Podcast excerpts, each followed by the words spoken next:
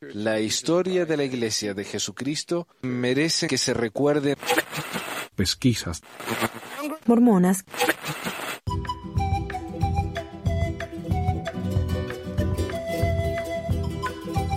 Hola a todos, bienvenidos al episodio 327 de Pesquisas Mormonas. Hoy es el 8 de enero de 2023. Feliz año, feliz año nuevo, feliz años. Feliz año nuevo a todos, feliz Navidad, todas esas cosas buenas. Y con nosotros tenemos por ahora a David. Hola David. Hola, buen, hola a todos. Buen día acá, que son las 10, no sé qué hora será allá. Si, si están escuchando, viste, a la noche, entonces eh, prendan la luz, porque acá es de día. Eh, gracias, quiero agradecer a Gustavo por suscribirse en Patreon. Gustavo es ahora un sacerdote de Lemuel. Por favor, Gustavo, usa tu sacerdocio, tu nuevo poder con juicio y prudencia. Gracias como siempre a Reina por cuidarnos el grupo de Facebook y a Adriana por administrar el de WhatsApp. Y por supuesto, gracias a Carlos que está acá con nosotros ayudándonos a que el programa salga más o menos decente, ¿no? Bueno, hoy vamos a hablar de las principales noticias del 2023, incluyendo algunas noticias que no tuve la oportunidad de, mencionar. Y me parece a mí que, y que me olvidé de agregarlo acá, una de las noticias más interesantes e importantes del año es que el Benji dijo que los ángeles son extraterrestres o algo así, no sé.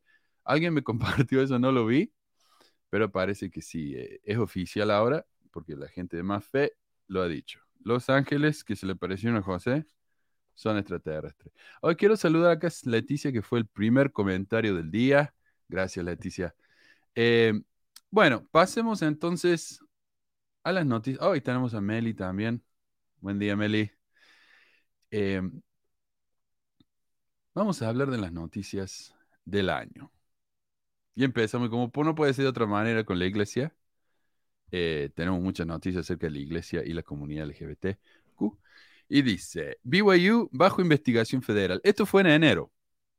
No sé si se acuerdan, pero los Estados Unidos, Departamento de Educación de Estados Unidos, abrió una investigación de derechos civiles sobre cómo se disciplinan los estudiantes LGBTQ en la Universidad Brigham Young, una escuela religiosa privada. Eh, la queja bajo investigación se produjo después de que la escuela dijera que seguiría imponiendo la prohibición de las citas entre personas del mismo sexo, incluso después de que esta sección fuera eliminada en la versión escrita del Código de Honor de la escuela. ¿Sabes lo que pasó? Lo que pasó en esa época fue que el Código de Honor es el, libro, no sé qué, el, grupo de reglas que tiene la BYU para cómo comportarse. Por lo general, en una universidad normal, el código de honor dice, por favor, no hagan trampa, pórtense bien, no destruyan las cosas. Pero en BYU esto incluye también no usar eh, ropa que muestre los hombros. Vos sabés que... ¿Ah? ¿Ah? digo, ay, perdón, hace rato saludé y tenía el micrófono en silencio. No es que iba a decir que porque los hombros cargamos todo nuestro honor las mujeres, ¿no? no sé. sí. Incluso en BYU Idaho no hay un centro de exámenes. Bueno, ahora ya no sé si existirá eso, todo el mundo tiene computadoras, pero hay un centro donde uno va y toma exámenes. Están cargados en la computadora del sistema ahí. Y uno no puede ir a tomar un examen si tiene pantalones cortos o barba. Eh, ese tipo de cosas, ¿no? El código de honor de BYU. Y una de las reglas del código de honor es que los homosexuales no pueden darse la mano en público, no pueden darse besos, ese tipo de cosas, ¿no? Entonces, cuando sacaron la versión... Sí. Una duda, Manu. Ese tipo de comportamientos son, o sea, eh, por ejemplo, yo recuerdo que cuando iba en la preparatoria, en la secundaria preparatoria, los hombres así de, mi generación y así los los que estaban en el equipo de básquet por ejemplo o así como que eh, los deportistas eran de repente tenían juegos medio homoeróticos eran este todos muy heterosexuales aparentemente no no sé ahorita la verdad pero pero su, su, socialización lo ve, los veías y se daban nalgadas, se agarraban, este, besos, se pellizcaban, no sé.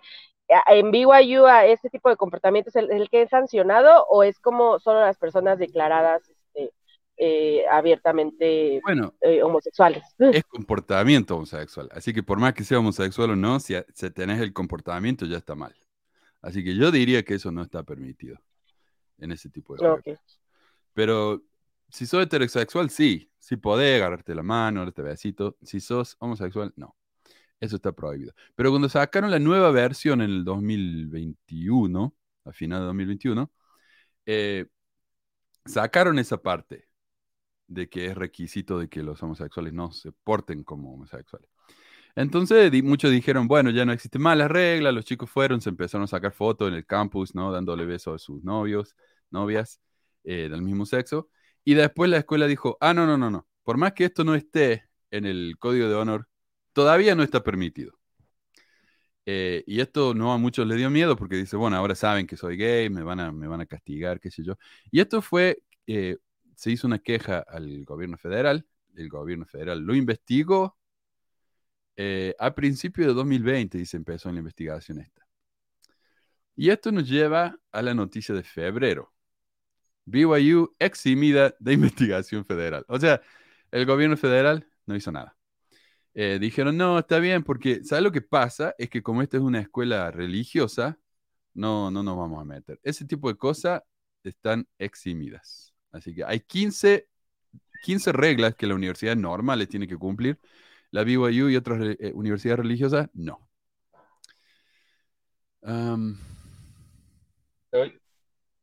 Hola. O sea, eh, ah, aquí estoy. Ah. bueno, bueno. Sí. Ah, es decir, o sea, hay, no hay como un, un, aquí por ejemplo, cuando ese tipo de situaciones se da, existe un organismo uh, se llama CONAPRED, aunque creo que varía de estado a estado aquí en México, este, pero bueno, este, este organismo se supone que puede ejercer este, recomendaciones, realmente no es que haga nada, ¿no? O sea, propiamente, más que a lo mejor en todo caso como pues te deja mal, entre comillas, ¿no? dependiendo, pero, pero pues se hace, hay un organismo en donde tú puedes ir este, a decir, por ejemplo, algo que me pasó a mí alguna vez en un trabajo es que me andaban, este, bueno, me mandaron al área laborales porque no traía tacones. Este, y entonces ya después yo alguna vez, o sea, en ese momento no hice nada, pero después fui a este organismo y puse una queja porque, pues, como, por no traer tacones, ¿no? Te están como discriminando, no sé cómo decirlo.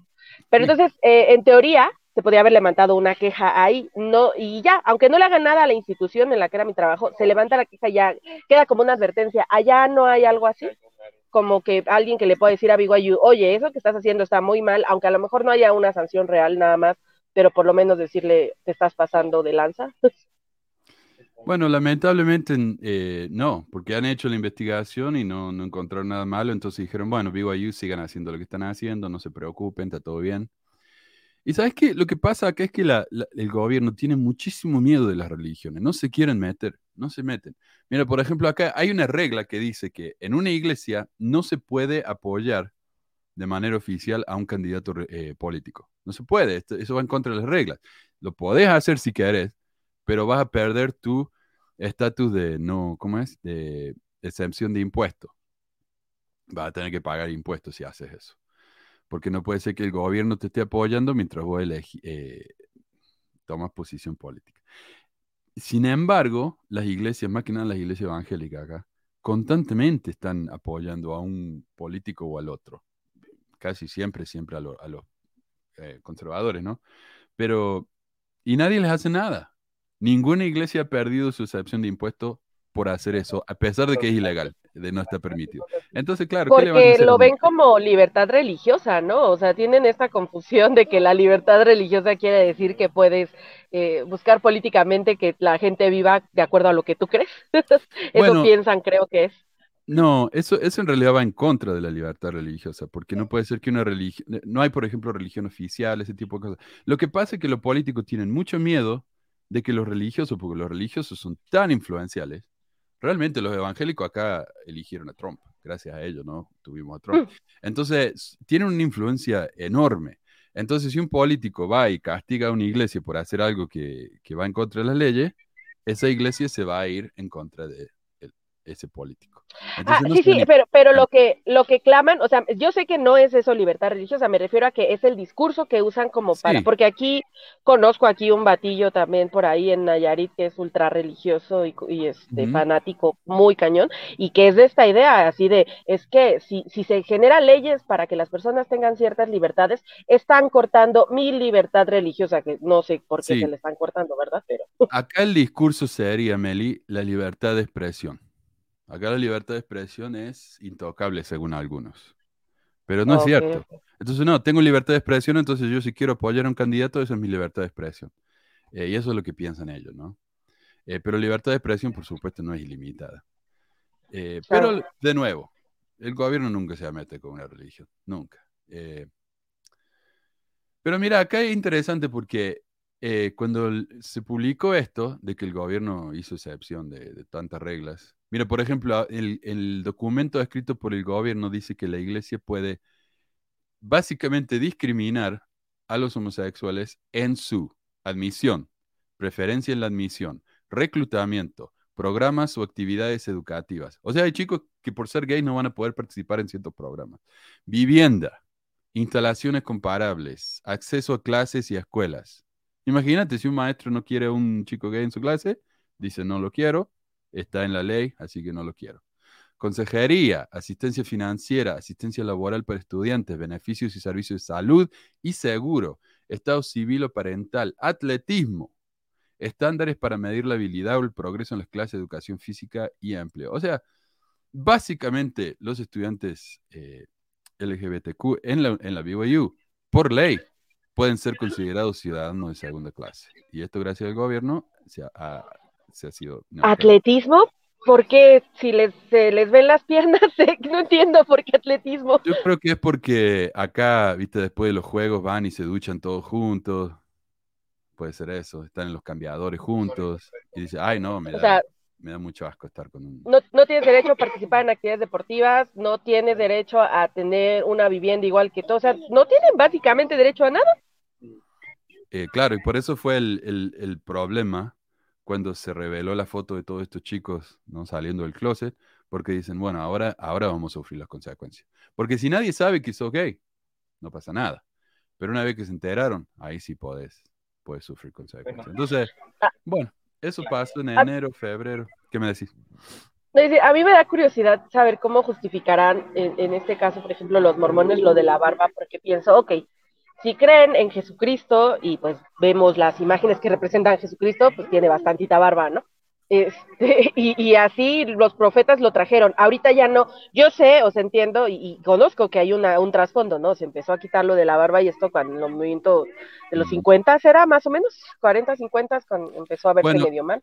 Lo de la barba empezó con la- el, este contramovimiento cultural de los hippies. Ujú. Entonces, Eh, es- Sí, entonces la iglesia para hacer la contra contracultura prohibió la barba. La barba, el pelo largo, todo eso, ¿no?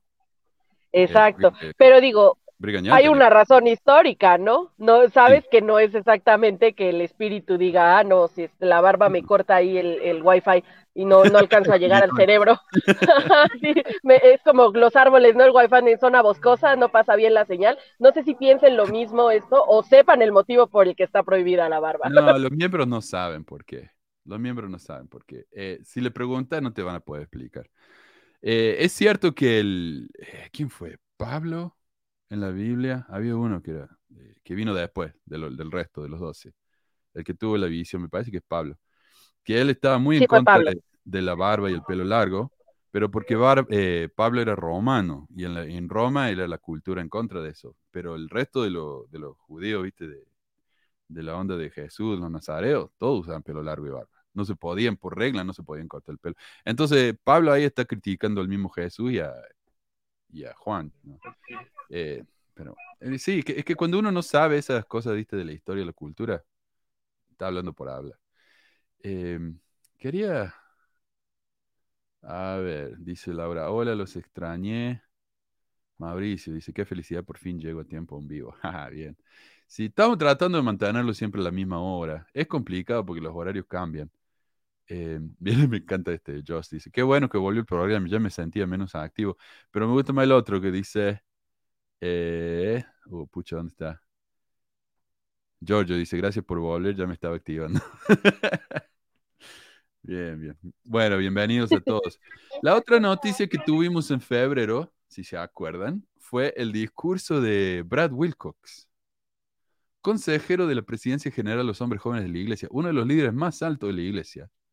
Dio un discurso que hizo noticia porque dijo, como respuesta a las preguntas de los no miembros, de por qué los negros no recibieron el sacerdocio hasta 1978, dijo, Tal vez en lugar de preguntar por qué los negros tuvieron que esperar hasta 1978 para obtener el sacerdocio, deberíamos preguntar por qué los blancos y otras razas tuvieron que esperar hasta 1829. Por supuesto, este comentario ¿no? es increíblemente obtuso. El, que él no sepa la diferencia demuestra ¿no? lo privilegiado que es él y cómo está rodeado de gente igual a él.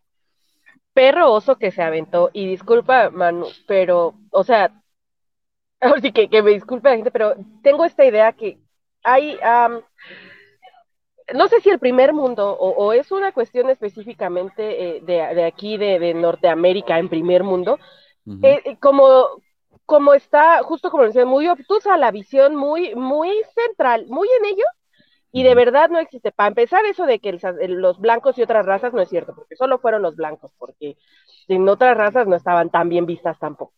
Este, y en segunda, de verdad, para atreverse a hacer un comentario así, es que estás bien, este, desubicadito, no sé, perro oso que se aventó. Yo, en cambio, lo rebanco a, a Wilcox, porque Wilcox dijo lo que todos piensan, todos los líderes piensan, pero no lo dicen Bueno, por ser sí. políticamente correcto. O sea, Eso por, eso yo no, no le puedo dar, no le puedo tener bronca a Wilcox. Por fin alguien dice lo que piensa. Bueno, es como el, el mormón ese que vino al canal de, de YouTube y dijo, yo a ustedes no los amo, no les tengo ningún amor. Digo, bueno, por fin alguien honesto, ¿no? Todos vienen, nos Eso dicen sí. que nos aman, que, que nos oran por nosotros. Y Vamos, en realidad nos odian a todos. Pero, pero, ¿qué pasará con los que, porque, bueno, yo pensaría, a veces creo que una parte mía, no sé ustedes, pienso que, que una gemela malvada que podría vivir en mí, podría seguir activa en la iglesia y seguir incluso tomar ciertos discursos, o sea, los leo y se los juro que en ejercicios de empatía, así trato de ponerme en ese lugar y ver cómo, cómo se, tratar de entender cómo se justifican. Y yo pienso, va, a lo mejor una, una vi- visión mía muy cerrada, muy, muy metida en el dogma, podría, este, no sé, ser medio este, esquizofrénica y, y entrar en este rollo, pero, pero escuchas una declaración así y de verdad no te mueve algo, no, no les incomoda tantito, porque como lo mencionas, tienes toda la razón, David, o sea, así lo ve, lo ven los líderes, ese es el verdadero pensamiento, ahí la realidad les sale.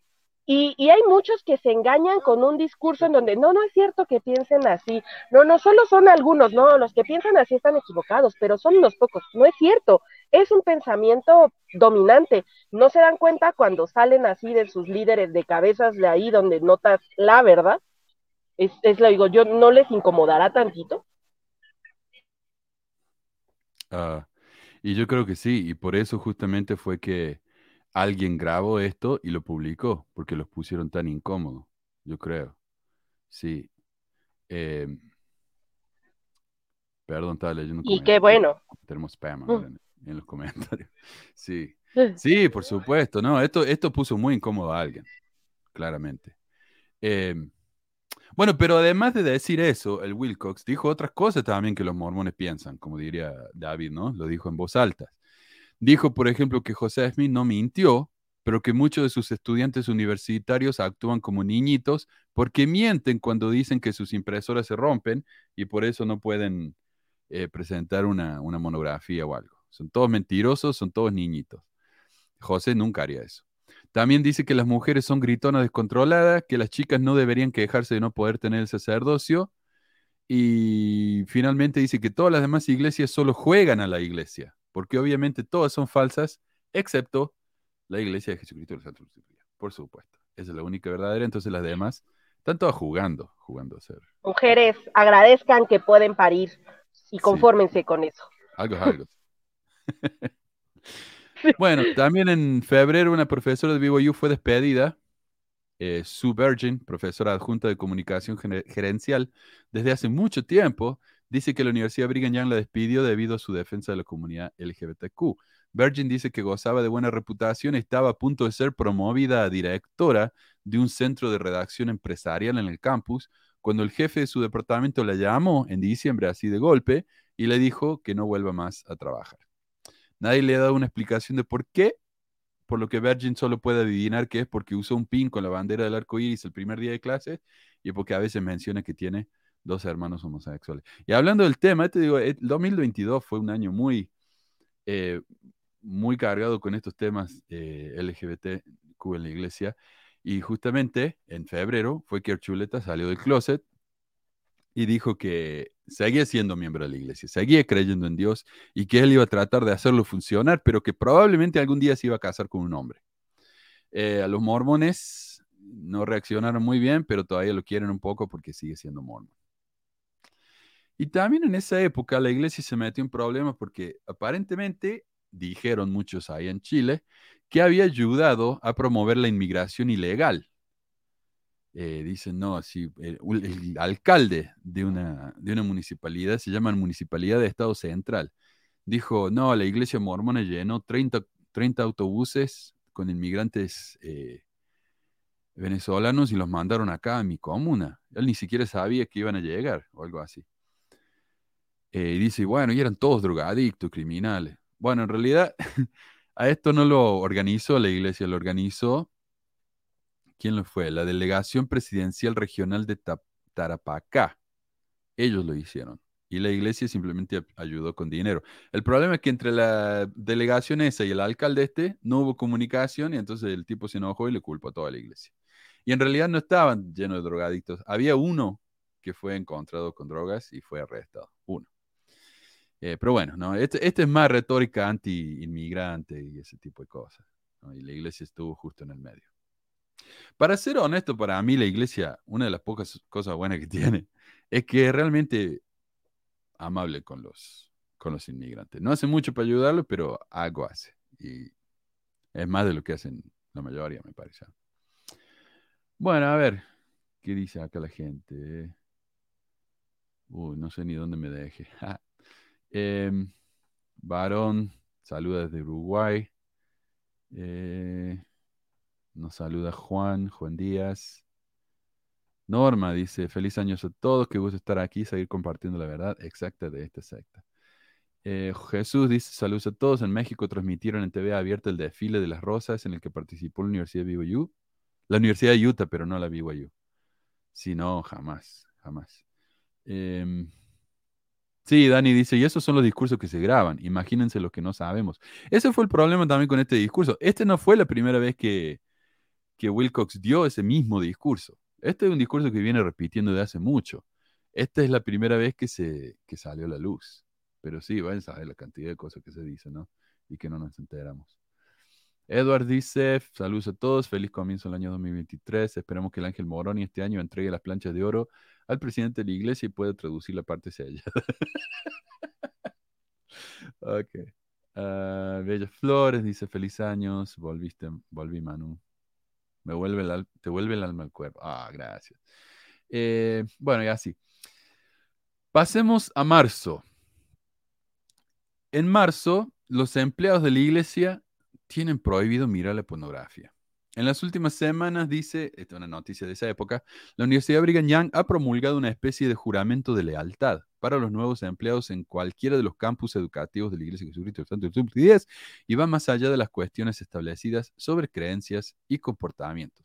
Y este es el problema. Cuando uno, uno em, eh, empieza un trabajo nuevo, tiene que firmar un contrato, ¿no? Obviamente. Ese contrato dice las cosas que uno tiene que hacer, qué cosas lo pueden a uno llevar a ser despedido, cuáles son las reglas, las normas del, lugar de empleo.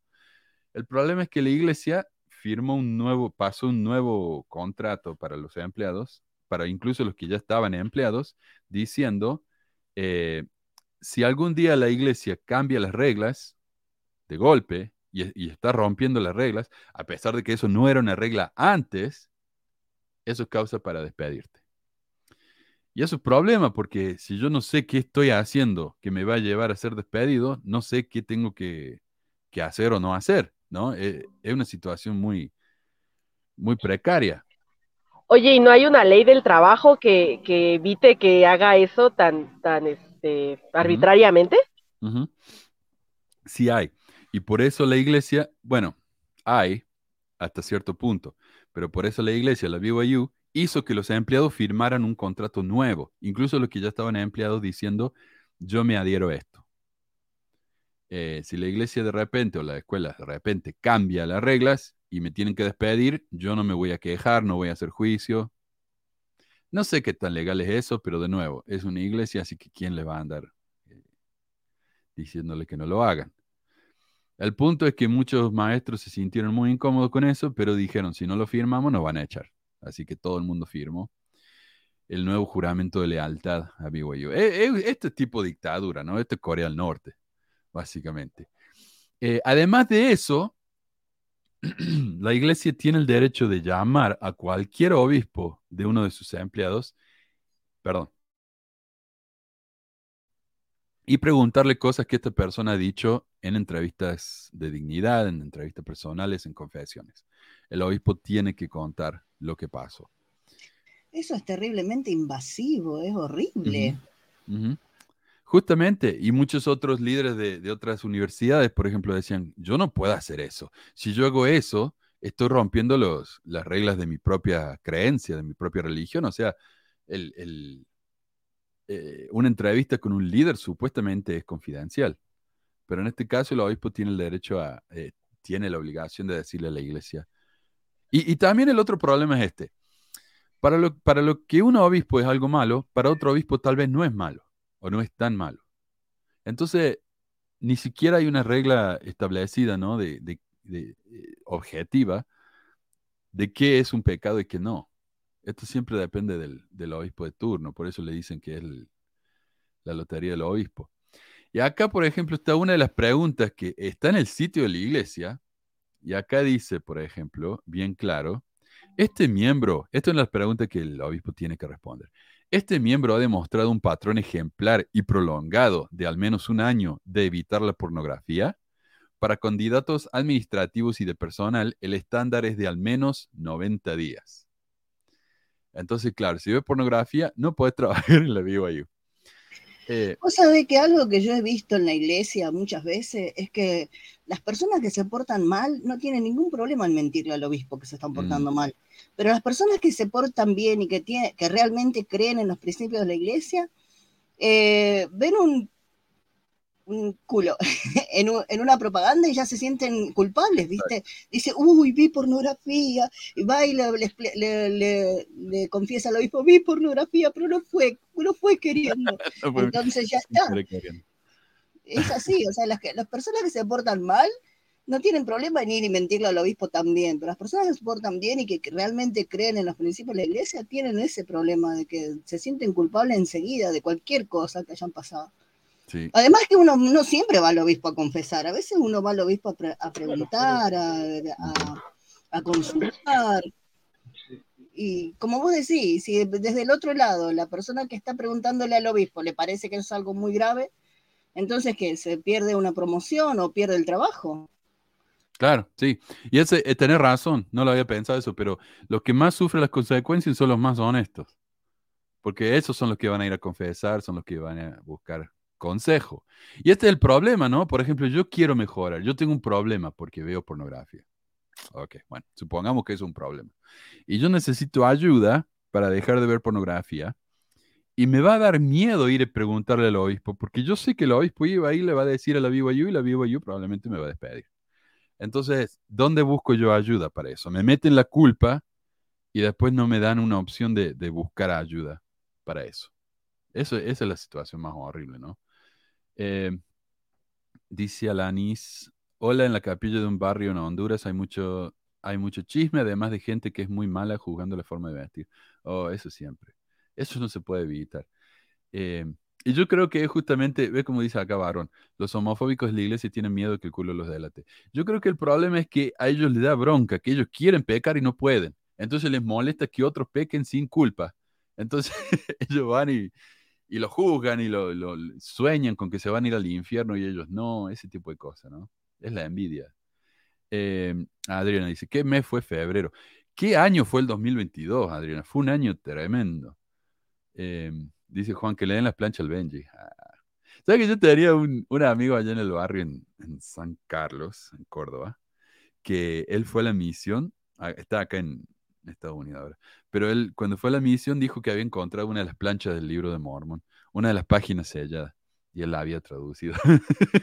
sí. Ah, hay cada uno. El Benji tiene que dejar de joder con la iglesia mormona y abrir su propia iglesia, listo. Sí, la iglesia de los extraterrestres de los últimos días, sí. Eh, año nuevo, iglesia nueva. Pero le falta carisma al Benji. Sí, es bueno como eh, reproduciendo el discurso de la iglesia, pero no creo que tanta gente lo siga porque es medio antipático. Mm, mm. Sí, no es súper simpático tampoco. Como líder, mira, yo como...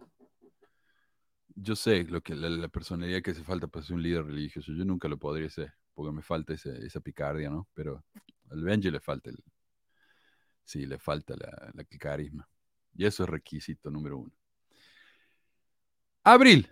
Como sabrán, abril es mes de conferencia. Y en esta conferencia, Nelson anunció el templo número 100. No el templo número 100 de la iglesia, no, el templo número 100 anunciado por Nelson. La construcción de templos crece de manera desproporcionada con el crecimiento de la membresía, la cual está en realidad en uno de sus periodos de crecimiento más bajos en la historia. Eh, Oaks aclara en la conferencia que el matrimonio es entre un hombre y una mujer y que el matrimonio al mismo sexo es una herramienta de Satanás para confundirnos. Y Rutland advierte sobre tratar de aprender más de la Madre Celestial. Eh, esto es lo que dijo él. Se ha revelado muy poco en cuanto a la Madre Celestial, pero lo que sabemos está resumido en un tema del Evangelio que se encuentra en nuestra aplicación Biblioteca del Evangelio. Antes se llamaba Biblioteca Sud, pero ahora es mala palabra. Una vez que hayan leído lo que se encuentra ahí, sabrán todo lo que yo sé al respecto. Ojalá supiera más. Es posible que ustedes también sigan teniendo preguntas y quieran hallar más respuestas. El procurar más entendimiento es una parte eh, importante de nuestro desarrollo espiritual, pero por favor sean prudentes. La razón no puede reemplazar a la revelación. La especulación no conducirá a más conocimiento espiritual. Sin embargo, puede conducirnos al engaño o desviar nuestra atención de lo que se ha revelado. Entonces, si yo trato de especular acerca de alguna creencia que la iglesia no ha, no ha explicado, me puedo llegar a ir de la iglesia y dejar de creer. Así que es mejor Wow. no especular. Wow, la razón no reemplazará la revelación. Básicamente, deja de razonar, deja de pensar y deja que nosotros te interpretemos las emociones que, que te generamos constantemente con nuestros discursos chantajistas, deja que nosotros te las sigamos interpretando para que eso lo llamemos revelación y pueda seguir aquí adoctrinado. Eso es lo que yo escuché. Es que es lo que dice, la razón no puede reemplazar a la re- revelación. ¿Y quién puede, tiene el derecho las llaves de recibir revelación? El profeta, nadie más. Entonces, nuestra razón no debe reemplazar a lo que nos dice el profeta. Eso es lo que nos está diciendo muy claramente acá. Es espantoso esto. Eh, un post de Reddit lo resume así. Renlund usa su discurso de la conferencia para advertir severamente a los miembros que no piensen, especulen o hablen sobre la Madre Celestial, lo que hace que muchos miembros piensen, especulen y hablen sobre si nuestros padres celestiales están en medio de un amargo divorcio y estamos estancados con papá. No hablen de mamá. A lo mejor sí, ¿eh? tiene mucho sentido. Sí. Ah, Andrés nos saluda desde, desde Córdoba. Saludos desde el Suncho, aquí en Córdoba. Qué bueno verte. Y segundo, Francia. Ah, yo sé. Mejor no hablemos porque se, me van a ofender. Parece que toda la ultra pasa en la BYU. Habría que eliminarla para que se sosigue un poco la corporación. Sí, yo creo que en este momento la BYU y la misión es lo más parecido que la iglesia tiene a una secta. La iglesia en general no puede actuar como una secta en sí porque queda mal. O sea, está muy a la vista de todo. Pero lo que pasa en la misión en la BYU ya es otra cosa. Es una comunidad mucho más chica, mucho más cerrada, entonces pueden controlar mucho más a los miembros ahí. Y, y que son los que la sostienen lo, lo poco que queda, ¿no? De miembros activos. Es como aquí entre los errores garrafales que cometieron los grandes re- reveladores o profetas, que fue cerrar el benemérito, era donde se formaban muchas veces familias que, que tenían esta base, ¿no? Muchos miembros de toda la vida, que se encontraban con otros miembros de toda la vida, que reafirmaban constantemente sus creencias o sus dogmas entre ellos y formaban familias alrededor de ellos.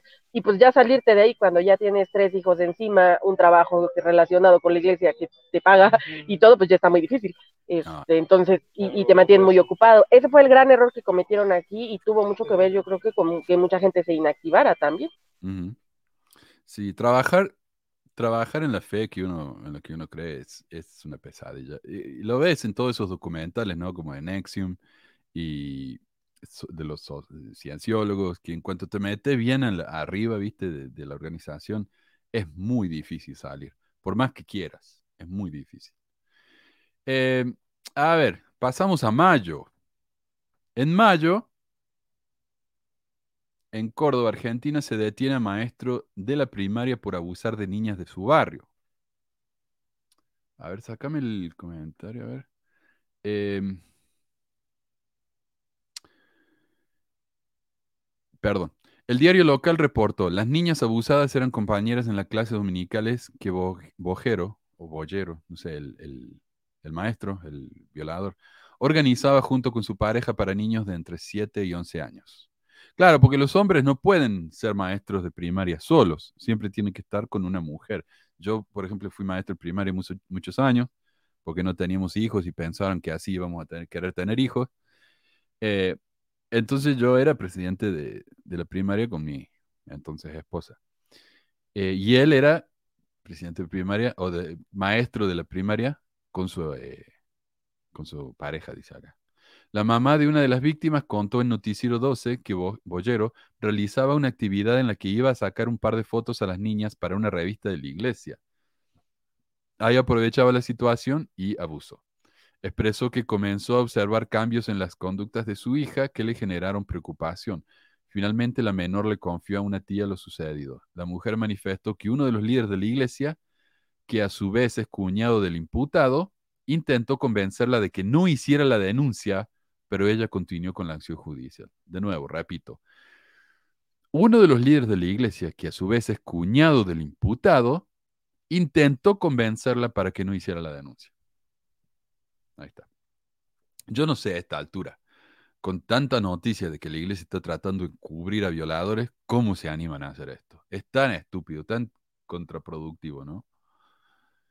Eh, y también en mayo, el elder Bednar se presentó a la Asociación Nacional de Prensa para dar un discurso, ¿no? Y le hicieron preguntas y mostró una, una habilidad magistral para no responder lo que le preguntaban.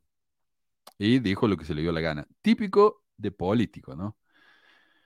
Algunas de las evasivas que dio tenían que ver con el crecimiento de la iglesia, por ejemplo, de 42 mil miembros que se bautizaron por, por, año en Estados Unidos, 42 mil miembros por año, 34 mil son de Utah y 8 mil en el resto del país. Esto es un promedio de 80 bautismos por año por estado. O sea, todo el estado de Nueva York, en promedio, 80 por año. Todo el estado de Montana, 80. California, 80. Eh, otra, por cada cuatro bautismos nuevos, cinco personas se van. En realidad la iglesia sí está bautizando, pero más gente se está yendo de la que está entrando.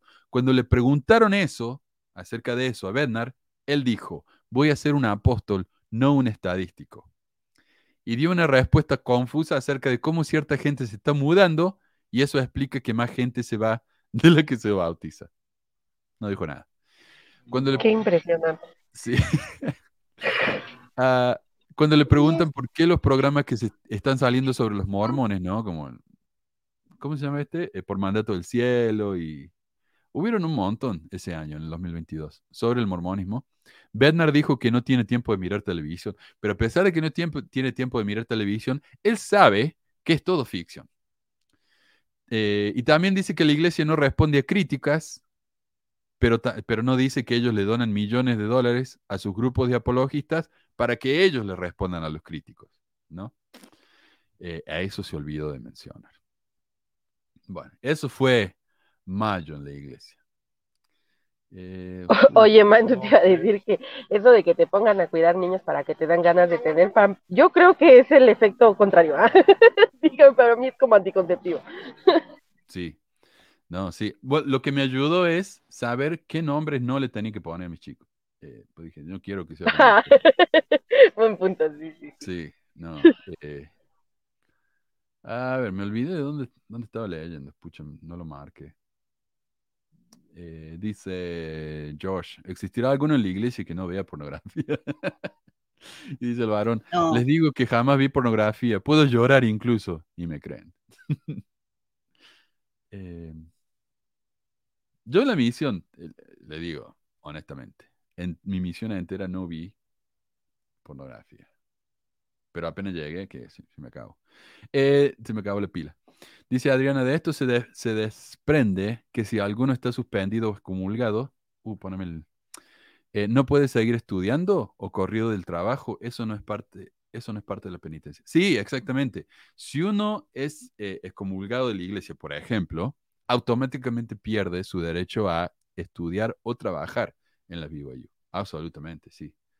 Em, Y es que es justo, ¿no? En los, o sea, como empleados y como, como empleados y como voluntarios, los empleados, tanto los que les pagan como misioneros que no les pagan, es, es en esos momentos que están en posiciones como subordinadas, es donde la iglesia se comporta cual si fuera un régimen fascista.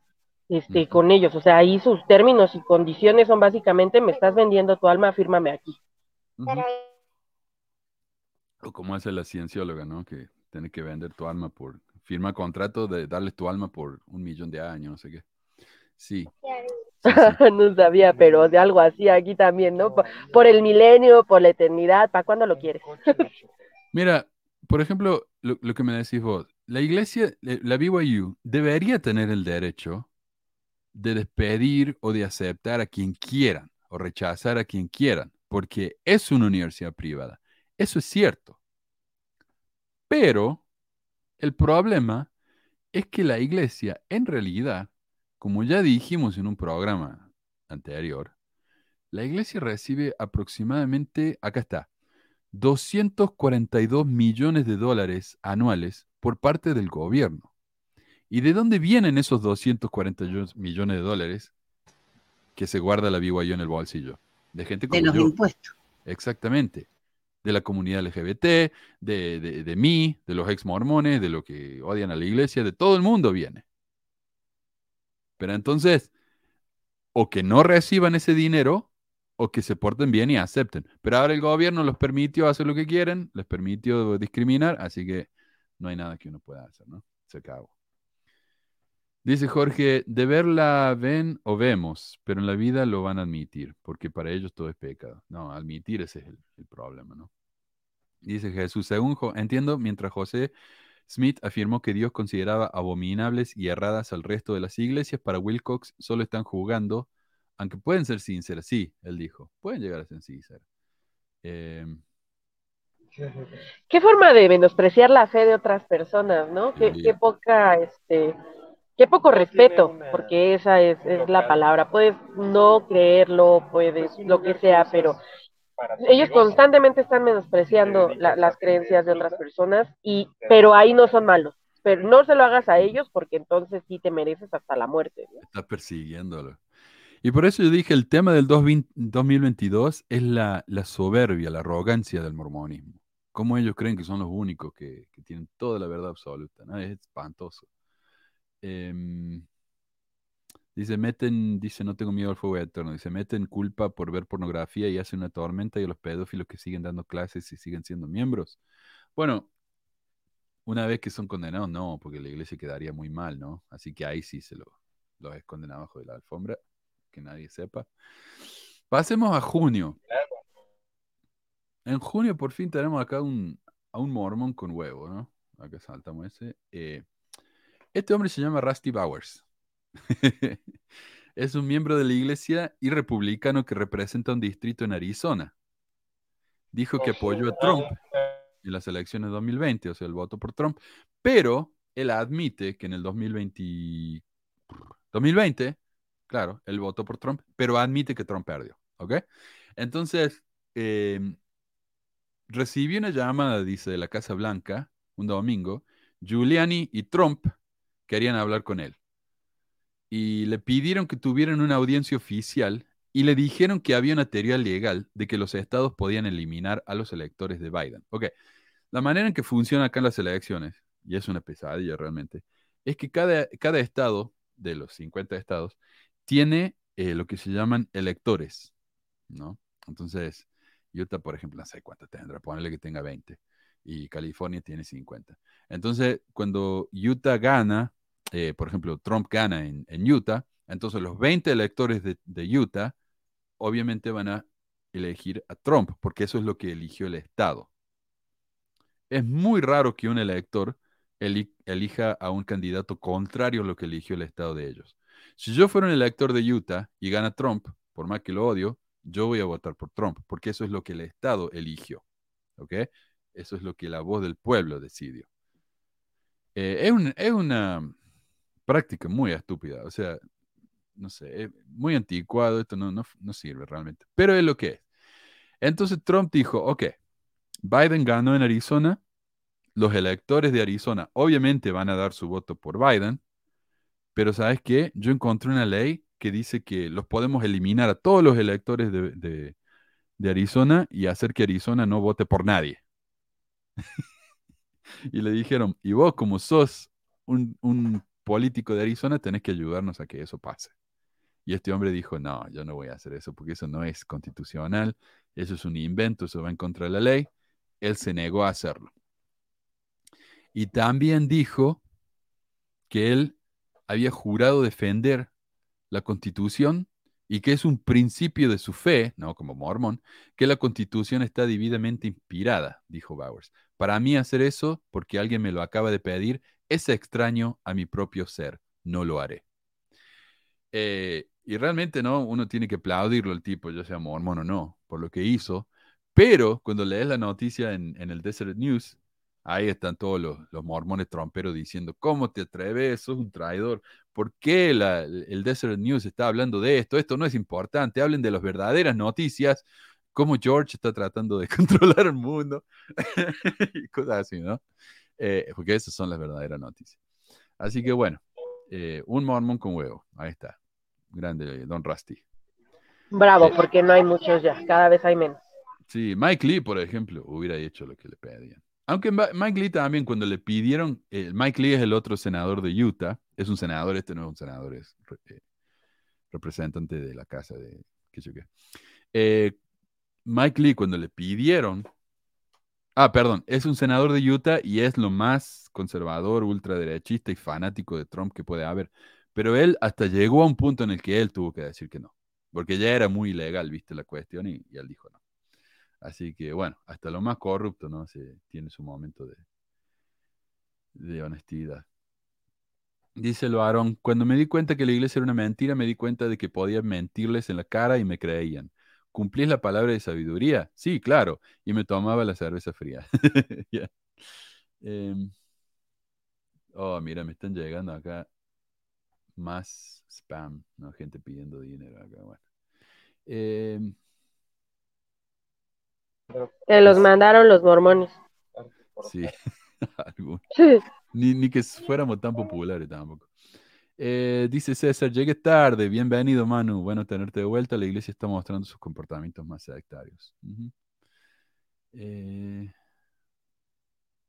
dice Neri, algo faltaba ya en día de reposo, ahora estamos completos. Gracias Neri.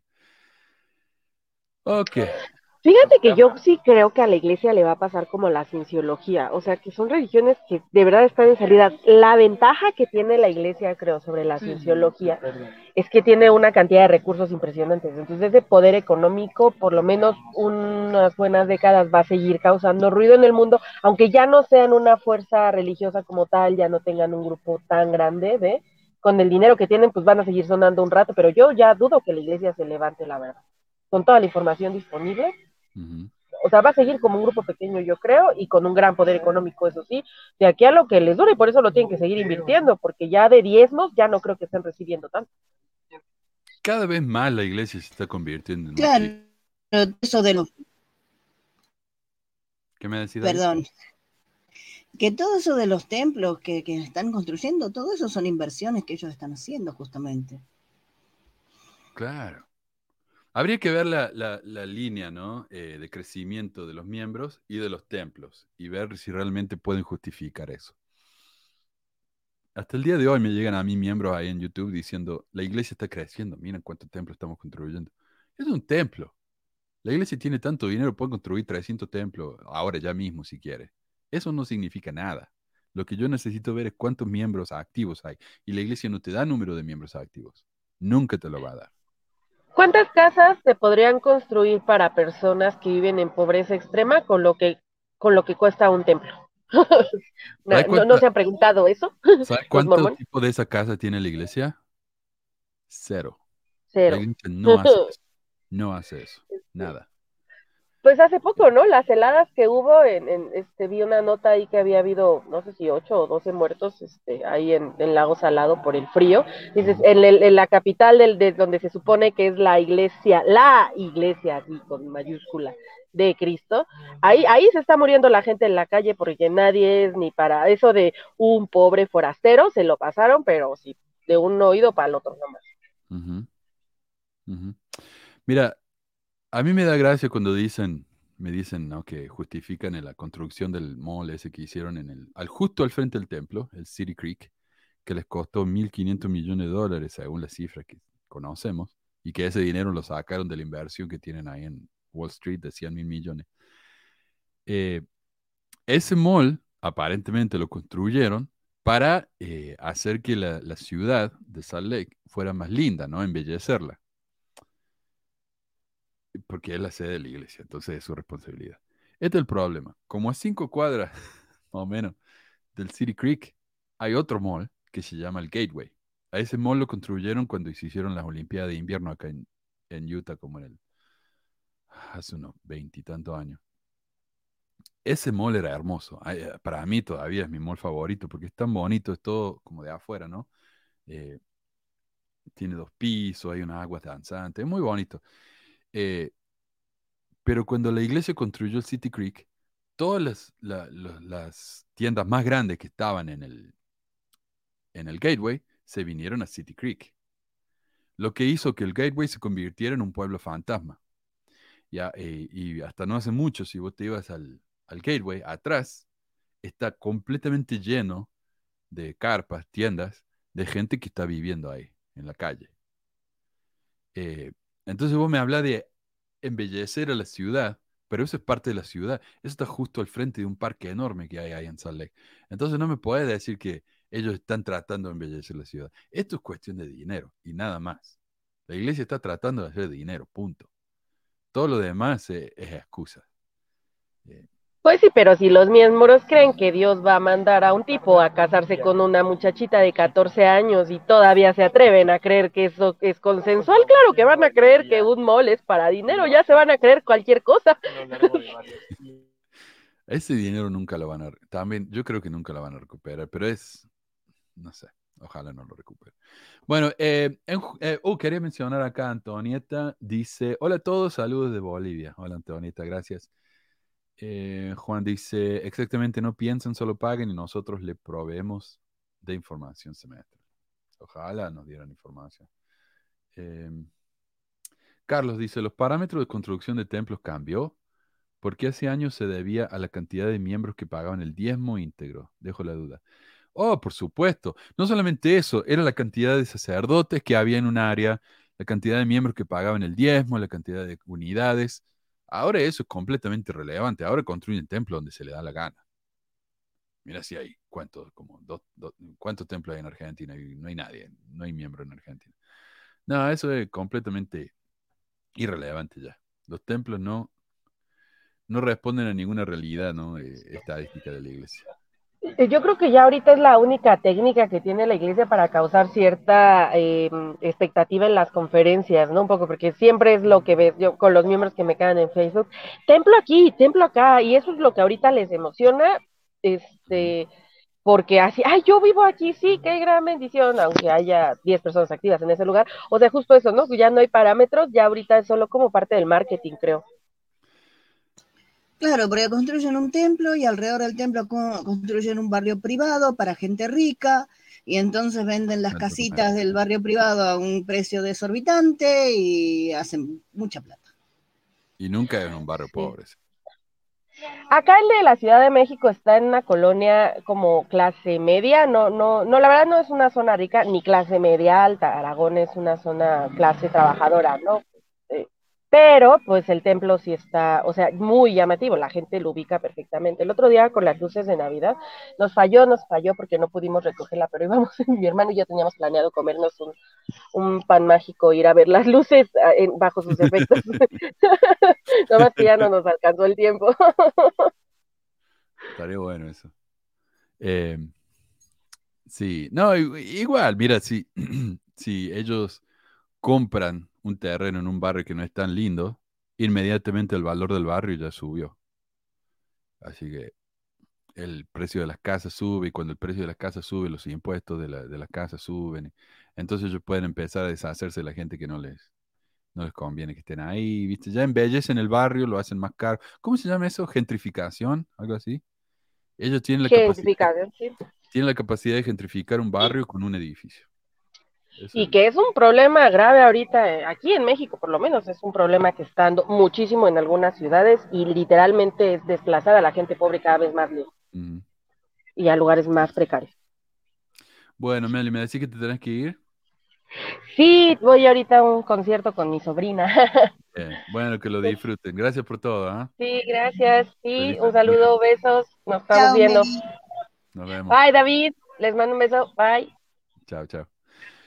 Ok, pasemos a julio. En julio,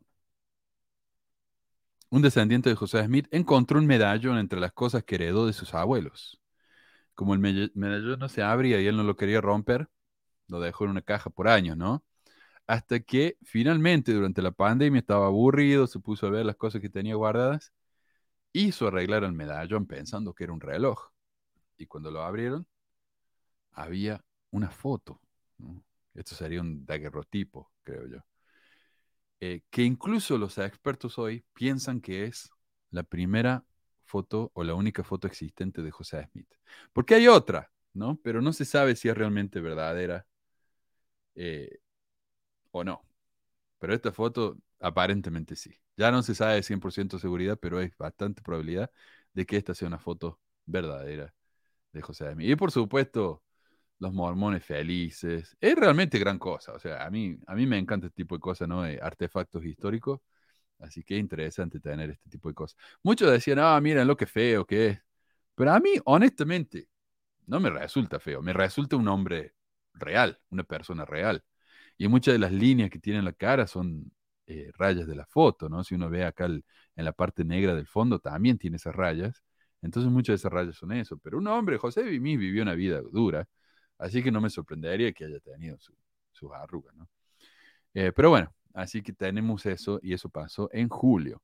En agosto, ya mucho más siniestro lo de agosto, eh, un juez de Arizona quien supervisó una demanda de alto perfil que acusaba a la iglesia de conspirar para encubrir el abuso sexual infantil, dictaminó que la iglesia no puede negarse a responder preguntas o entregar documentos bajo el privilegio de clero y penitente. Claro, cuando ellos le decían, ah, háblanos de este hombre, este hombre que abusó de su hija por siete años, y él lo confesó al obispo, queremos esa información. La iglesia dijo, no, no le tenemos que dar esa información porque este es un caso de privilegio de clero y penitente.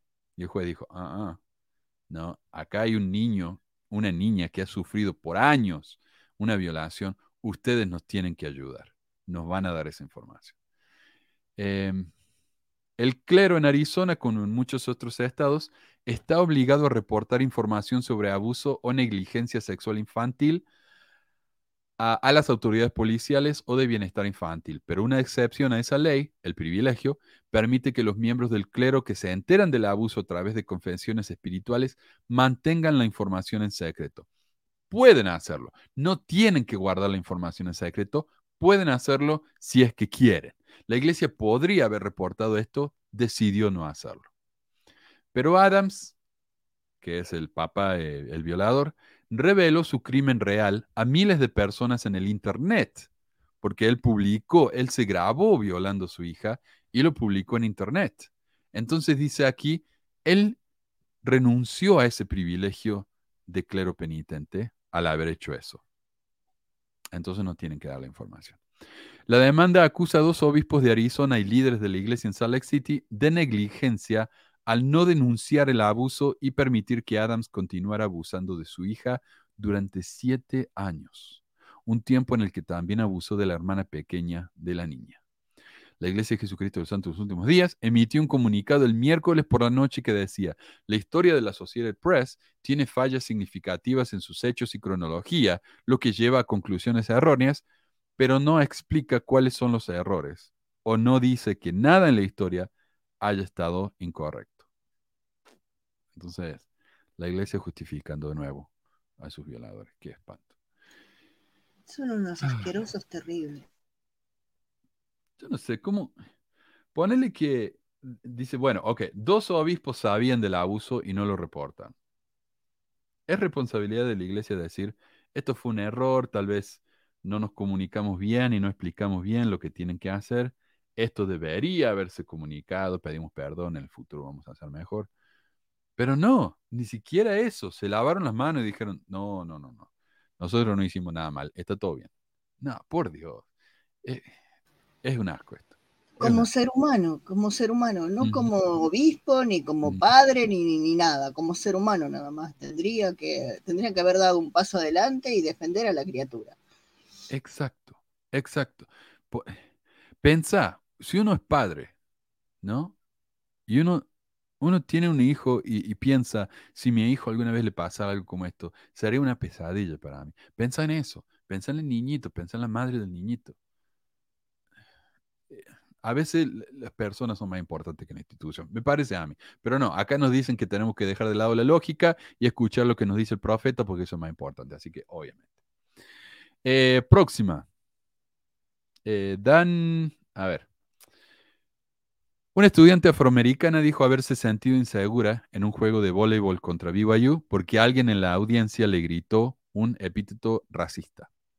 El estudiante que la gente pensaba había gritado esto fue expulsado del juego, pero las autoridades de la escuela dijeron que revisaron las cámaras y no encontraron ninguna evidencia de que esto hubiera sucedido, así que le pidieron disculpas al joven que echaron del juego. Ok, no a la, joven que se sentía eh, insultada, no, al pobre chico que, lo acusaron. Ahora, imagínate mirar una cámara en un juego donde hay cientos, si no miles, no sé cuánta gente va a los juegos de BYU. Eh, y en esas cámaras escuchar detrás de los gritos de toda la gente lo que dice una persona. No sé, eh, parece tan estúpido esto. Eh, también que la chica se haya equivocado, que el tipo gritó algo diferente y ella escuchó eso.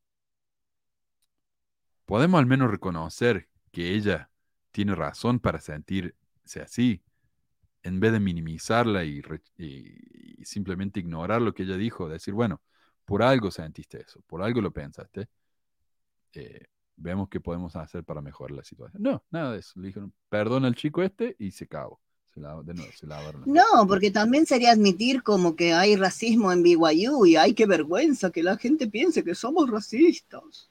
Y la iglesia tiene una historia larguísima de racismo en BYU. Eh, claro, no, pero, pero y es por eso, por eso también, la vergüenza de su pasado racista que tienen que tratar de, de decir que no pasó nada. Dice Ramón, la inspiración de los obispos es un chiste y un despropósito. Cometen tantos errores que el espíritu debe ser uno de prácticas. Em, varón, en Uruguay solo permiten mujeres para presidente de primaria. Perdón, si, si yo dije que los hombres pueden ser presidente de primaria, sí, me, equivoqué, no, maestros de primaria. Los hombres pueden ser maestros de primaria, pero nunca solos. Eh, me parece bien, en realidad, parece bien. Em, Dice Adriana, de esto la iglesia no se espanta, abusos y abusos no dicen nada, así que si ves pornografía es más grave. Y yo creo que si dejaran que sus miembros vean pornografía y experimenten o exploren su sexualidad, no habría tanta represión y tanto acto espantoso, ¿no? Como lo que pasa. ¿Por qué hay tanto, no sé, tanto enfermo entre los curas? Una vez que le decía Nosotros deberíamos un día hablar de sexo acá en el programa, aunque a YouTube no le gusta que hablemos de esas cosas. Sí, Sí, sí, me van a... Pero está bien, está bien. Hay que hacerlo. Yo hice un programa, de hecho, el video más popular del canal es uno que se llama Los mormones y el sexo, una extraña obsesión. Y está desmonetizado, por supuesto, a YouTube no le gusta eso. Pero es un video breve y de hace mucho, así que sí habría que actualizar ese tema. Es un tema importante. Em, dice David, hay que tenerlos bien puestos para defender a los violadores de la iglesia. Mm, Austral dice, sería interesante saber si se bautizan mayormente a hijos de mormones. Claro, sí. Y, por suerte la iglesia hace esa distinción. Cuando ellos te dan los números de bautismo, te dicen cuántos son bautismos de conversos y cuántos de miembros, hijos de miembros. Y siempre son más hijos de miembros. Y esos, por lo general, son los que, se quedan, los, conversos son los que se van. Dice César, estoy con Melissa. Bien. Em, cinco días cuidando a mis sobrinos para que decidiera no tener hijos. sí, bueno, hay, personalidades, qué sé yo. Mira, con, con, mi ex dijimos vamos a tener tres. Tuvimos uno y dijimos, no, ya esto ya es más que suficiente. Eh, pero hay gente que le encanta, no sé. No sé. Pasemos a septiembre. En septiembre de nuevo se puso fea la cuestión. Un obispo fue arrestado por abuso. Carl Johnson, de 77 años, fue arrestado en Orem, ahí al lado de Provo, el miércoles y fichado en la cárcel del condado de Davis por siete cargos de abuso sexual agravados de un niño. Los detectives dicen que Johnson abusó de dos niños de tan solo dos años, o perdón, abusó de niños, más de dos por supuesto, de tan solo dos años y ocupó numerosos puestos de confianza en la iglesia, incluso como obispo. Johnson también se desempeñó como alcalde de West Bountiful City en los años 90. La oficina del sheriff del condado de Davis estima que hay al menos siete, seis víctimas y más casos actualmente bajo investigación. Bueno, vamos a una noticia más feliz. La iglesia cierra otro CCM. La iglesia anunció el 16 de septiembre que después de cerrar un, tercio de sus 15 centros de capacitación misional en 2019 y 2020, la iglesia de Jesucristo ha anunciado otro cierre, el CCM de Bogotá, Colombia, a partir de 2023. Y agrega, en 2019 la iglesia cerró su CM en Madrid, España, Santiago, eh, o Madrid, España, Santiago, Chile, Buenos Aires, Argentina y Santo Domingo, República Dominicana. Un quinto en Ciudad de Guatemala, Guatemala, cerró a principios de 2020, justo antes de la pandemia. Pero claro, la iglesia está creciendo, ¿no? Porque hace más templo. Eh, y por si no saben, el Centro de Capacitación Misional es donde los chicos van por unos meses, unas semanas, perdón, tres semanas, para aprender cómo ser misioneros, ¿no? Ahí te enseñan cómo se vende la iglesia y todo eso. Práctica de venta, básicamente. Eh, y fraude fiscal en Australia, esto también salió en, septiembre, creo que estamos hablando de septiembre, sí. La iglesia mormona ha sido acusada de participar en una importante evasión de impuestos en Australia, lo que permite a sus adherentes recaudar cientos de millones de dólares en excepciones de impuestos que en realidad son ilegales. Algunas de sus actividades fiscales se llevan a cabo a través de una empresa ficticia, sin empleados remunerados que podría estar infringiendo las leyes fiscales australianas, según ha descubierto una investigación del Sunday Age y Sun Herald. O sea, están haciendo una táctica tipo Enron, ¿no? Para joder al gobierno. La estructura fiscal ha significado que desde 2015 los adherentes australianos han podido obtener 400 millones de dólares en deducciones fiscales que no están disponibles para los seguidores de otras religiones o denominaciones. La iglesia también reportó en sus impuestos que donó 70 millones al año en el país oceánico. Escuchen esto. La iglesia dice, en, por año nosotros donamos 70 millones de años, a la vez que en sus reportes decían que donaban 40 millones a nivel mundial. O sea, de alguna manera, a pesar de que solo donaban 40 millones a nivel mundial, en Australia solo estaban donando 70 millones. ¿Tiene sentido eso? Me suena más fraude, ¿no? Que más falso esto, increíble. Increíble cómo se aprovecha, ¿no? De su, de, su posición. Y finalmente, en septiembre, la iglesia remueve folletos de apoyo a los LGBT de mochilas gratis. A ver, cuando uno entra a una universidad acá, generalmente te dan una bolsita, ¿no? Llena de panfletos, cupones, cosas así. En BYU, los estudiantes reciben una mochila, una bolsita preparada por el Daily Universe. El Daily Universe es el diario de la BYU. Entonces, eh, el Rainbow Collective, que se llama, no sé, Collective sería como un grupo colectivo del arco iris, un grupo de apoyo para la comunidad LGBTQ, preparó una hoja una hoja, nada más, un papel con números de teléfonos para, con apoyo terapéutico y fechas de reuniones de grupo de apoyo. Pagaron al Daily Universe para que pusieran ese papelito en las mochilas.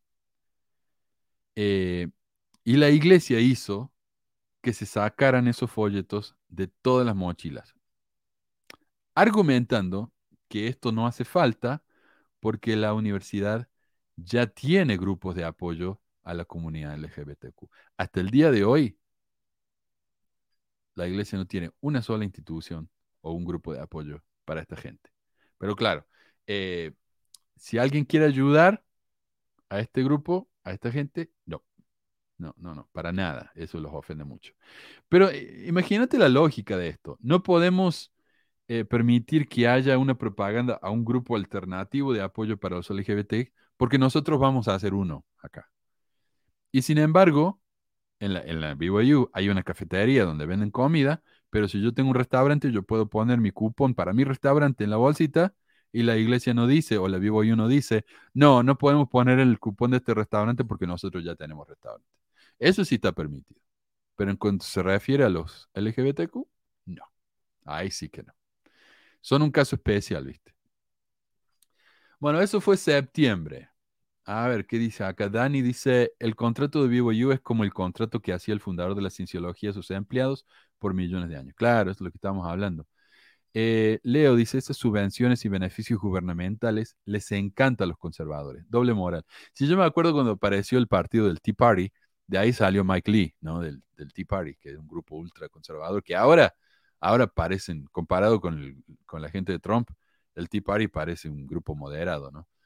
Eh, pero ellos decían, queremos que nos bajen los impuestos y dejen de regalar el dinero de nuestros impuestos a gente que no quiere trabajar. ¿No? Eh, apoyo, ¿no? Por ejemplo, a madres solteras, gente sin empleo, gente enferma. No, mis, impuestos no deben ir a esa gente. Eh, y le preguntaban, por ejemplo, ¿usted tiene Medicaid, que es el seguro médico del gobierno? Sí. Bueno, deberíamos cortarle eso entonces. No, no, no me toquen el Medicaid. o sea, eh, los beneficios del gobierno que son para mí, no los toquen. Los que son para los otros, sí. Eso sí, no. No, es una doble moral total, como decís, Leo, totalmente. Eh, César dice, las instituciones privadas no están exentas de respetar las leyes regionales, ni mucho menos la Carta de Derechos Humanos. Uno esperaría eso, ¿no? Ojalá. Dice Josh, con la iglesia con su apologética y lógica doctrinal es como el himno de la primaria. En la arena el imprudente construyó y la lluvia, la lluvia descendió. Eh, Ron dice, acerca de Wilcox, lo que más cólera dio fue que participó en la conferencia general. Sí, le hicieron hacer la oración. No le dieron discurso, pero sí dio la oración, es verdad eso. Juan dice, ¿cómo no había pornografía en la época de José Smith? Él, mejor lo vivía en carne propia con sus esposas. Eh, ahí está, ahí está. Yo me pregunto si, si yo pudiera casarme con una revista pornográfica, entonces ahí estaría, estaría permitido, ¿no? La iglesia, dice Mikey Music, denos nuestro derecho a discriminar. Eso es lo que es siempre. Eso es lo que es siempre. Exacto. Em, pasemos a octubre. En octubre, una escuela rechaza a estudiantes porque están vestidas muy escandalosamente. Y esto ya pasó antes. Una escuela en Spanish Fork, Utah, de nuevo ahí al sur de Provo, una de esas ciudades semi-rurales y extremadamente mormonas, rechazó a varios estudiantes del, último baile de sus carreras, ¿no? Porque hay, bailes todos los años en el high school, y cuando llegas al, último año, el año 12, hay un par de bailes, y el baile del homecoming, reconocerán esa palabra por la película de Spider-Man, el baile del homecoming es el baile más grande, y es el último del último año de, la secundaria, es el último baile de tu carrera, es un baile importante, ¿no? Las chicas se visten muy bien, los chicos gusten su, su, smoking, su toxido, ¿no? Y van en limusinas al baile, ese tipo de cosas.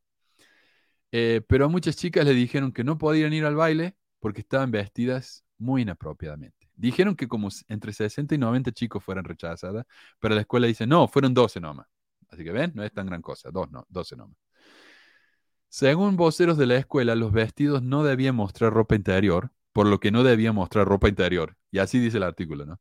El vestido tenía que tener al menos el largo de los dedos, o sea, si, si baja los brazos al lado de las piernas, el vestido tiene que ser tan largo como los dedos. Y no tener escotes profundos. No se ve ningún escote. O sea, no se puede ver ningún escote. Eh, mientras tanto, los adolescentes dicen que aseguraron de que sus vestidos cumplieran con las pautas. Incluso algunos de esos vestidos fueron eh, que fueron rechazados habían sido preaprobados, pero aún así se les pidió que abandonaran el lugar. Y ahí tenemos una foto ¿no? de una chica con su vestido. Ese vestido fue considerado demasiado escandaloso, así que fue rechazada. Eh, y también en octubre, octubre es mes de conferencia.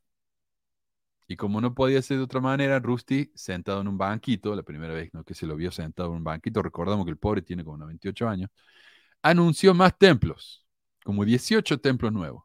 Y ahora es definitivamente el profetoide Mormón con más templos anunciados en la historia. No construidos, anunciados, porque de los 118 templos que anunció eh, el Rusty, como 60 ni siquiera se han empezado a construir todavía.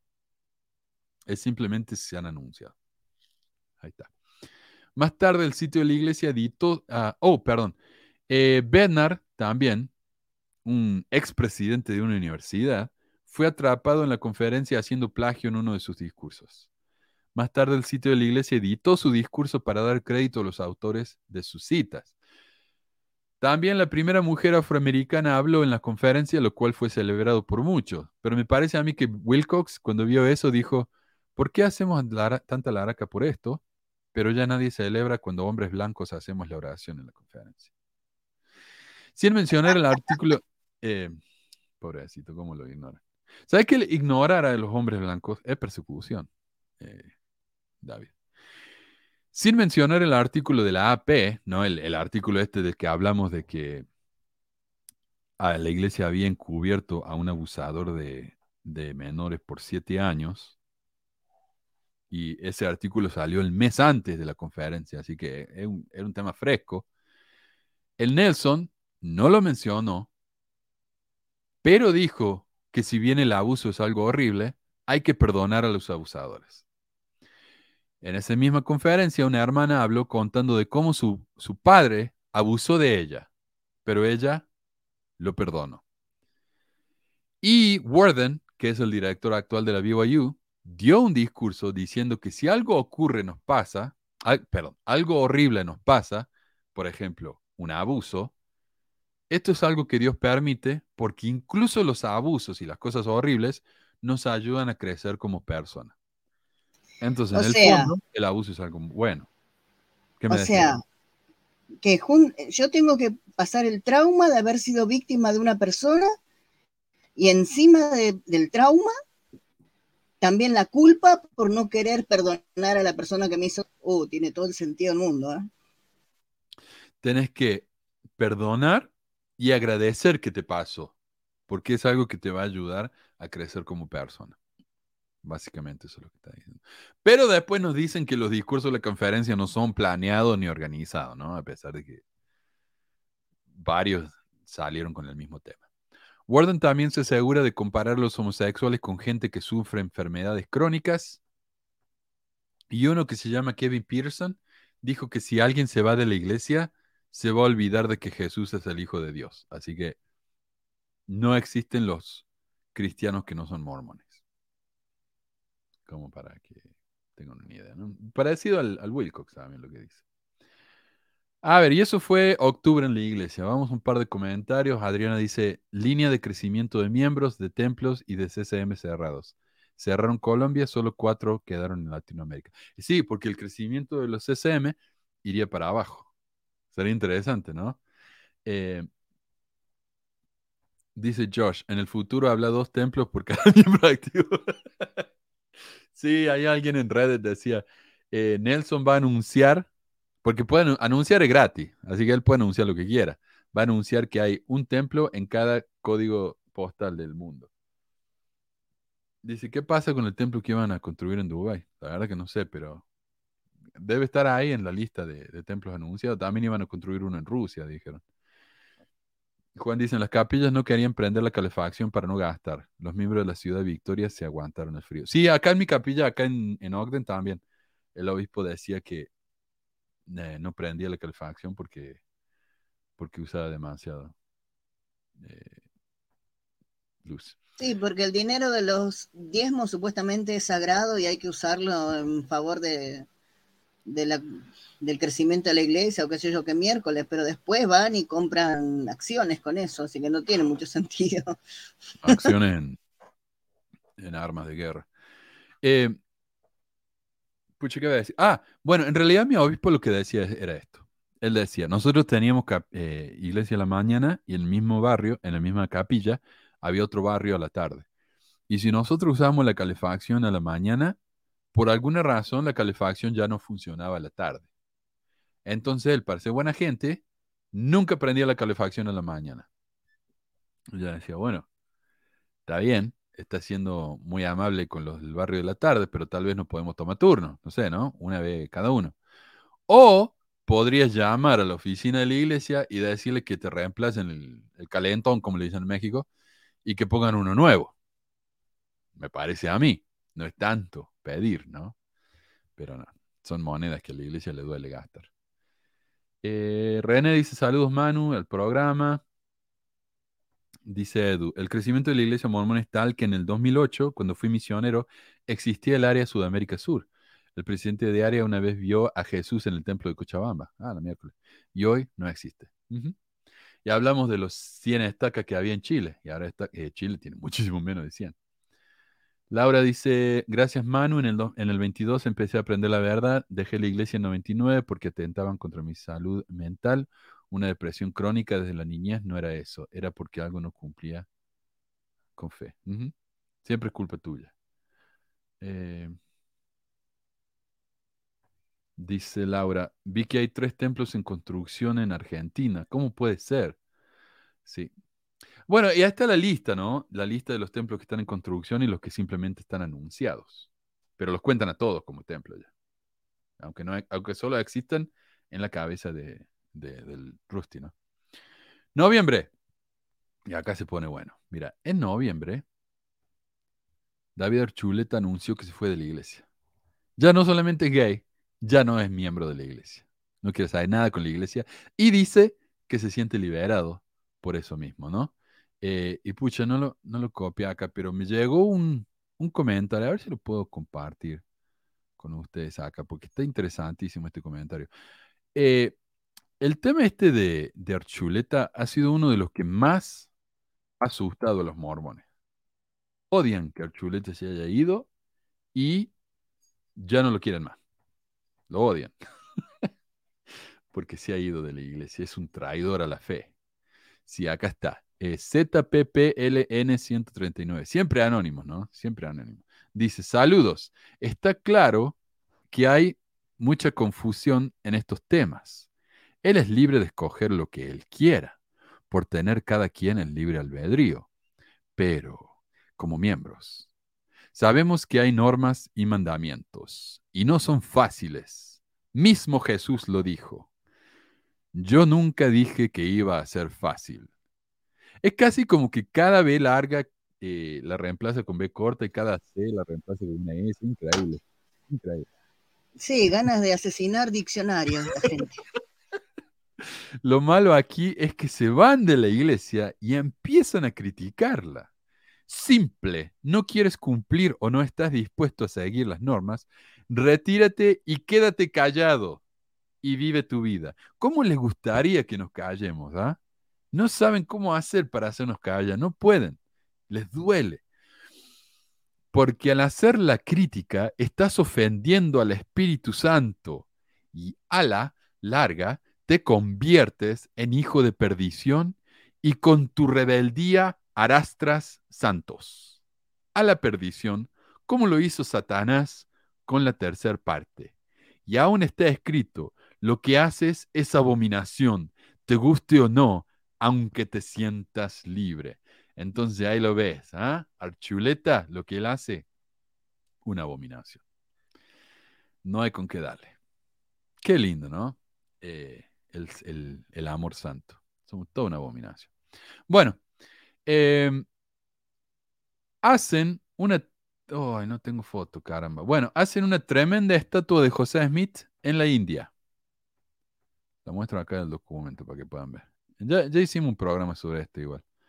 Pero... Mm, déjame que lo muestro rapidito. Ahí va. Es la estatua de José en la India. Eh, y, yo sé que están, y yo ya mencioné en, cuando lo, mostré esto, ¿no? Cuando hablamos de esto la primera vez. Yo sé que están haciendo la pose de, no sé, de oración o algo que hacen los, los budistas, porque esto es en, India. Pero no sé, che, si eso no parece que le estuvieran rezando a José Smith. Es tremendo eso. O sea, eh, piensen en cómo queda, ¿no? La cuestión. Bueno, ahí le están rezando a José Smith. En la India, una estatua de bronce de cuatro metros y medio de altura del profeta José Smith se dio a conocer el martes 22 de noviembre de 2022 en el World Peace Dome en Pune, India. Esa instalación tiene estatuas de filósofos clásicos y figuras religiosas mundiales como el Buda, ¿no? Y mayormente católicas, santos católicos, pero José es el primer líder cristiano que no es católico. Lo que me hace preguntarnos cuánto le habrán donado al domo para que lo dejen poner la estatua ahí. O sea, ni siquiera tiene una estatua de, de los grandes pensadores cristianos protestantes. ¿Cómo puede ser que José Smith sea más influencial, no? Que Lutero, no sé. Em, ok. A ver, ¿qué más pasó en... ¿Estamos en octubre? noviembre. ¿Qué más pasó en noviembre? Esto fue confuso para todo el mundo. Ahí está. Según la AP, la Iglesia de Jesucristo, la Associated Press, la Iglesia de Jesucristo de los Santos de los Últimos Días dijo el martes que respaldaría la legislación federal propuesta para salvaguardar los matrimonios entre personas del mismo sexo. En otras palabras, la Iglesia apoyó a la legislación a favor del matrimonio gay. Pero aclara, la doctrina de la Iglesia continuaría considerando que las relaciones entre personas del mismo sexo están en contra de los mandamientos de Dios. Sin embargo, dijo que apoyaría los derechos de las parejas del mismo sexo siempre que no infrijan el derecho de los grupos religiosos a creer lo que elijan. Esta es la cuestión. Nadie está tratando de infringir el derecho de los religiosos a que crean lo que quieran. Nadie los está persiguiendo, gente. Eso no está pasando, nunca pasó y no va a pasar.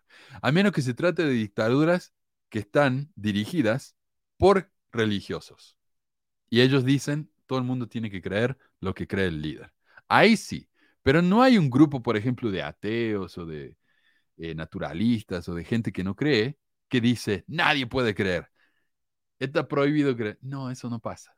Eso, les prometo que eso no pasa. Así que dejen de con tanto delirio de persecución. Pero, ¿de qué serviría una iglesia si no, si no hay delirio de persecución? No sirve a nada. La realidad es que la iglesia apoyó esta medida porque no solo es inevitable, no hay nada que la iglesia pueda hacer, la ley va a pasar de todos modos, sino que se aseguraron de agregar resoluciones que los beneficie a ellos, protegiéndose de tener que realizar, por ejemplo, bodas del mismo sexo en sus iglesias o de siquiera tener que emplear a las personas LGBTQ en sus negocios o escuelas. Entonces, este apoyo al matrimonio gay en realidad fue una manera de beneficiarse a sí mismos. También hablamos de cómo en e, este año, en noviembre, la iglesia mintió en un censo sobre su membresía. El censo de religión en los Estados Unidos, en lugar de ir persona por persona como en los censos normales, los investigadores entrevistan a las iglesias y les preguntan a ellos cuántos adherentes tienen cada denominación en todas las ciudades y condados y luego entrevistan a todas las miles y miles de iglesias no denominacionales por separado. Entonces la iglesia es la que dice cuántos miembros tiene. Y adivine, ¿qué dijo la iglesia mormona? O sea, una iglesia que está obsesionada con los números, obviamente va a inflarlos un poquito, ¿no? Por ejemplo, la iglesia reportó números de membresía en varios condados en los que dice que hay más adherentes, más miembros de la iglesia, que personas en el condado. También lo mencionamos a eso. Por ejemplo, en el condado de Franklin hay 14.000 personas que viven ahí, pero supuestamente hay 16.000 mormones. O sea, el 113% de la población es mormona. En Rich County hay 2.500 habitantes, pero hay 2.700 mormones. O sea, el 110% de la población es mormona. Tiene sentido, ¿no? Pero bueno, creemos en ser honesto y todo eso. Eh, también, otra noticia bastante horrible. Eh, déjame checar esto. Un hombre armado ingresó al club, a un club, el a un club gay, el 11 de noviembre y comenzó a disparar. matando a cinco personas e hiriendo a otras 17. De los heridos, siete fueron hospitalizados, pero ya han sido dados de alta. El asesino era un conservador homofóbico de esos que creen que los homosexuales quieren controlar el mundo, violar a todos los chicos o algo así, no sé, ¿no? Pero lo curioso es que el tipo este no era un conservador cualquiera, sino que según su papá, en una entrevista, era un mormón, criado como mormón, como mormón por su mamá, quien es una buena mormona. En una parte de la entrevista le, le, dijeron, él no sabía lo que había hecho su hijo, le dijeron, eh, encontraron a tu hijo en un club gay y él se asustó. Digo, ¿y qué estaba haciendo ahí? Bueno, mató a un montón de gente. Y él dijo, ah, ok, menos mal, yo pensé que estaba ahí porque era gay. Eh. Por más homofóbicos que sean ustedes, piensan en eso, ok. La iglesia, por su parte, trató de distanciarse de este enfermo diciendo que el tipo estaba inactivo, así que era injusto decir que es algo que, que hicieron los mormones. Pero de nuevo, él fue criado como mormón. Y también es verdad que los mormones han estado escupiendo una retórica homofóbica desde hace rato. Y si no, recordemos el discurso de los moquestes de Holland del año pasado. No, que hay que perseguir con mosquete a la, gente que... Eh, a la gente que, perdón, me, distraje acá, eh, que trata de defender a los LGBT. Acá pregunta Carlos si cuentan los bautismos vicarios. No, no, eso ya sería mucho, ¿no? no, pero les convendría tal vez. Bueno, más o menos, porque cuando yo estaba en la misión, eh, los misioneros tenían la costumbre de ir al cementerio y anotar nombres de personas en el cementerio y presentaban eso como bautismo. Así que más o menos, más o menos. Eh, dice Firumac, así le cagan después, dejan, dejando a la viuda sin cobertura médica y falta de medicamentos, un obispo les dio cobertura en esas cosas y después vino otro y la sacó. Claro, es la lotería del obispo, como te digo. Eh, Firumac dice, hay familias que prefieren vivir en la indigencia que pedir algo a la iglesia. Bueno, por más que pidan, dicen, ya le pidieron al gobierno, ya le pidieron a su familia. Si ya le pediste a todo el mundo, entonces nos puedes pedir a nosotros. Em, dice, un momento, ¿en serio Wilcox dijo eso o solo se No, era un chiste. Era un chiste porque, claro, porque Wilcox dijo, ¿por qué se quejan de que no le dieron sacerdocio a los negros hasta 1978? ¿Por qué no se quejan de que los pobres blancos no recibieron el sacerdocio hasta 1830? Eh, no, era un chiste. Eh, pero eso sí lo dijo, lo de la conferencia chiste. Em, Oh, parece que hay un tal Mark. Me parece que me perdí el comentario. Yo soy miembro, dice Marc Antoine. Dice, yo soy miembro, pero con toda la información que sale tengo muchas dudas. Me molesta que no se puede hablar con ningún miembro de estas cosas, ni con los más abiertos de canales de YouTube. No, te van a bloquear inmediatamente. No, no les gusta hablar de esas cosas. Em, bueno. Mm,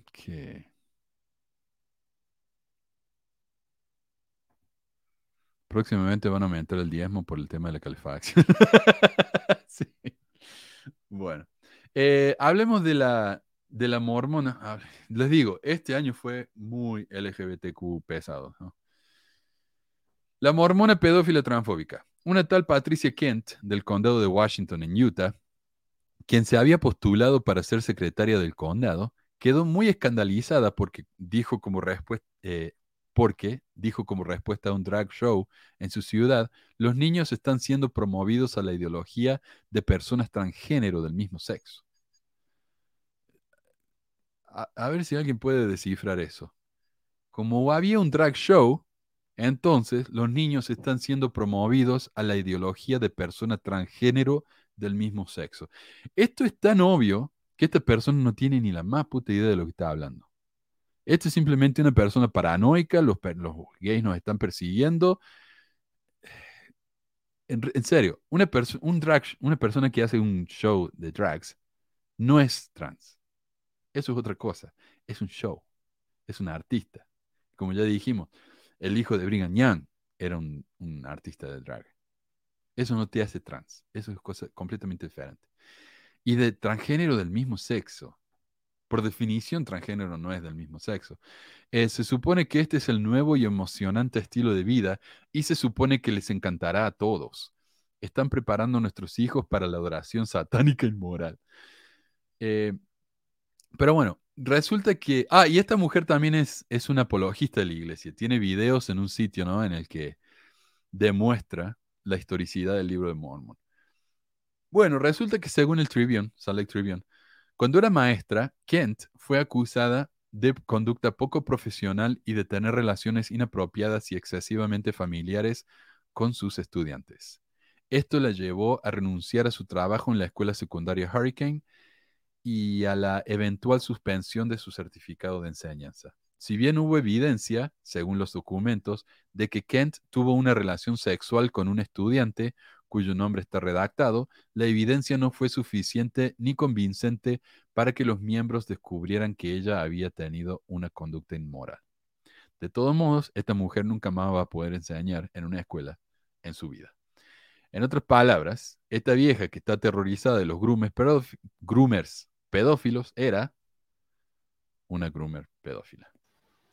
Sí, este igual que el que entró ahí a hacer la, matanza, ¿no? Que tiene, tenía miedo a los LGBT porque iban a violar niños y después resulta mm. que están en una institución que avala o apoya y cubre a los pedófilos. Yo no puedo entender. ¿Cómo, cómo razona esta gente? No lo puedo entender. Sí. Ay, ay, ah, y el odio. El odio. Y, también la ignorancia. O sea, lo, que habla esta mujer claramente te deja ver que no entiende de lo que está hablando. Ella está hablando de una, una conspiración abstracta, abstracta de, de, personas trans que quieren hacer que todos los chicos se hagan trans. Es tan estúpido esto. Yo, yo le tengo que decir, mira, a esta mujer, la comunidad LGBT no recluta. Los que reclutan son los religiosos. O sea, me dicen, oh, mira cómo, cómo tratan de llenarle de ideas a los chicos.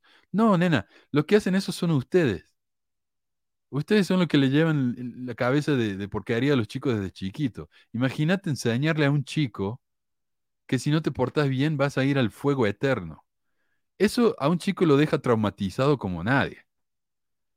Pero claro, ellos se asustan de que los chicos van a enterarse de que existe semejante cosa eh, pero por eso digo, lo pensaba, lo un ratito nada más, le das un poquito de, razonamiento al tema y te das cuenta que no tiene sentido. Mm. No tiene nada de sentido. Sí. Es, es, realmente asqueroso el odio de esta gente, ¿no? Y ellos son los cristianos. Los cristianos, los verdaderos santos. Es como en mi escuela, yo los veo, son todos mormones y lo único que hacen es hablar mierda de, otra gente. ¿Qué, tipo de santo sos vos? No entiendo eso. Eh, Adriana dice, Marc Antoine, no es fácil el proceso, pero hay vida y libertad afuera. Por favor, ingresa al grupo de WhatsApp y te ayudamos. Si quieren entrar al grupo de WhatsApp, ahí está mi número de, WhatsApp ahí abajo y yo les hago un par de preguntas, ¿no? Para ver si son buen fit, van a encajar en el grupo y yo los agrego. Eh,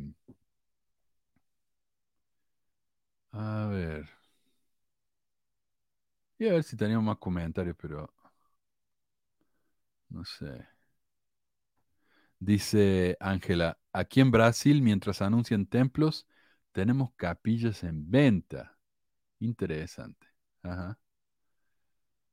Eh, y dice Finumac, interesante, nunca había oído que se vendieran capillas. Ahora les devolverán los diezmos y ofrendas a los miembros que aportaron para esa construcción. No solamente eso, antes, ahora ya no, ¿no? Porque ahora está todo estandarizado, pero antes los miembros eran los que construían la capilla.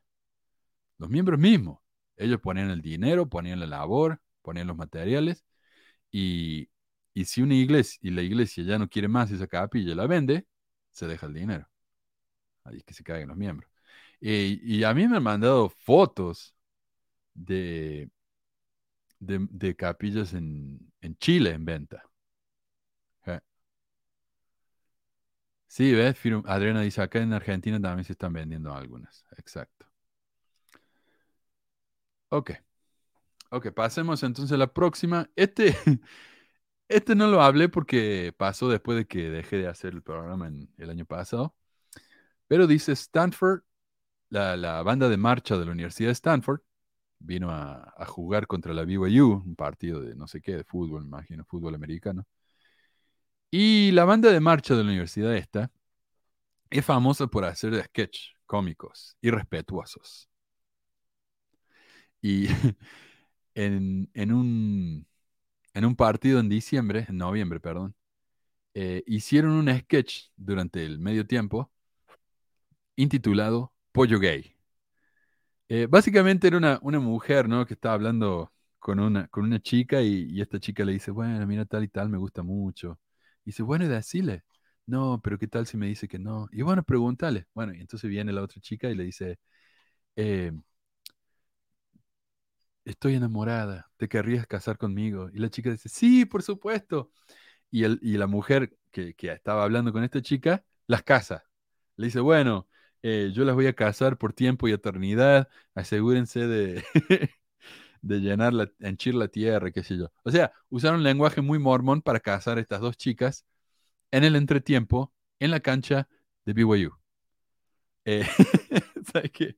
Los mormones de BYU se, se, y, oh, se enojaron, le empezaron a buchar. Eh, y después la, la, la, Universidad de Stanford se pidió disculpas, pero no deberían haberse disculpas. Esta no es la primera vez que hicieron eso. En otro, eh, en el pasado, ¿cuándo fue? En 2004, hicieron un sketch en el que tenían a un hombre que estaba casado con cinco mujeres que tenían un velo. Así que no es la primera vez que lo hacen, ¿no? Pero sí, excelente. Uh, dice Pablo, estoy con dudas y con ganas de hacer dinero como José Smith, voy a fundar mi iglesia. Esa es la mejor manera de hacer dinero rápido, Pablo. Hacer tu propia iglesia. Creo que quiso poner deudas. Oh, con deuda. Ah, sí. sí. Eh, todo lo que sea para agarrar más diezmos hasta estatuas en la India. Sí, la noticia era que construyeron esa estatua en la India justo en el mismo tiempo en que anunciaron un templo en la, en la India. Entonces tal vez es una manera de, de promocionar eso. El perro acá me come las cosas. Eh, Dice Manu, cuando puedas o si ya lo hiciste, pido disculpas sobre las bendiciones patriarcales. Mira, yo te recomendaré que vayas al canal de YouTube y ahí hay una, una ventanita de búsquedas. Eh, y ahí puedes buscar por tema. Y sí, a las bendiciones patriarcales ya hemos hablado varias veces. Eh, sí, no lo veo acá. Pero hay una manera de buscar en un canal, canal en específico y, ahí te salen los resultados. Sí. Bueno, ahí está. Pero sí, sí hemos hablado de eso. Y hemos hablado de la historia, de las bendiciones patriarcales, cómo han cambiado a lo largo del tiempo y ese tipo de cosas. Mm, dice Marc Antoine, ¿hay alguna forma de, directa de escribir a los líderes? Suena tonta mi pregunta, me parece igual algo feo que no se puede preguntar. No, no, no, no.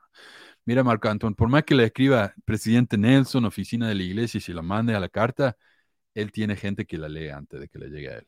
No, él, él no se va a molestar con esas cosas, ¿no? Uh, te responden, te van a decir, anda a hablar con el obispo. Sí, sí. O le van a contactar directamente a tu obispo para que te venga a visitar. Dice, no me gusta que la organización se parezca a algo piramidal y no me den respuesta directamente arriba. Nunca lo van a hacer. No. Mm. Tengo un amigo, dice Varón, que es de la Iglesia Adventista del Séptimo Día y dice que son 25 millones de miembros. Yo no sé si eso es cierto. ¿eh? Yo sé que los adventistas, incluso los testigos de Jehová, son bastante honestos en el número de membresía. Eh, me parece que no, no hay tanto, pero si querés saber exactamente cuánto vas, cuántos van a la iglesia, ellos te lo van a decir. Incluso cuando te inactivas, ya no te cuentan más como miembro.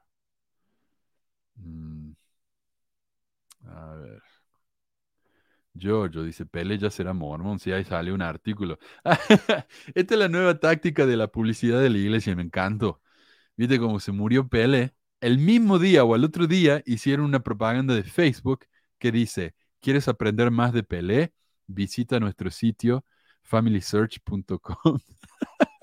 ¿Vos lo viste eso, David? Estuvo increíble. No, no lo vi porque no le, no le doy bola a la propaganda. A mí me lo mandaron. A mí me mandan todo eso, ¿viste?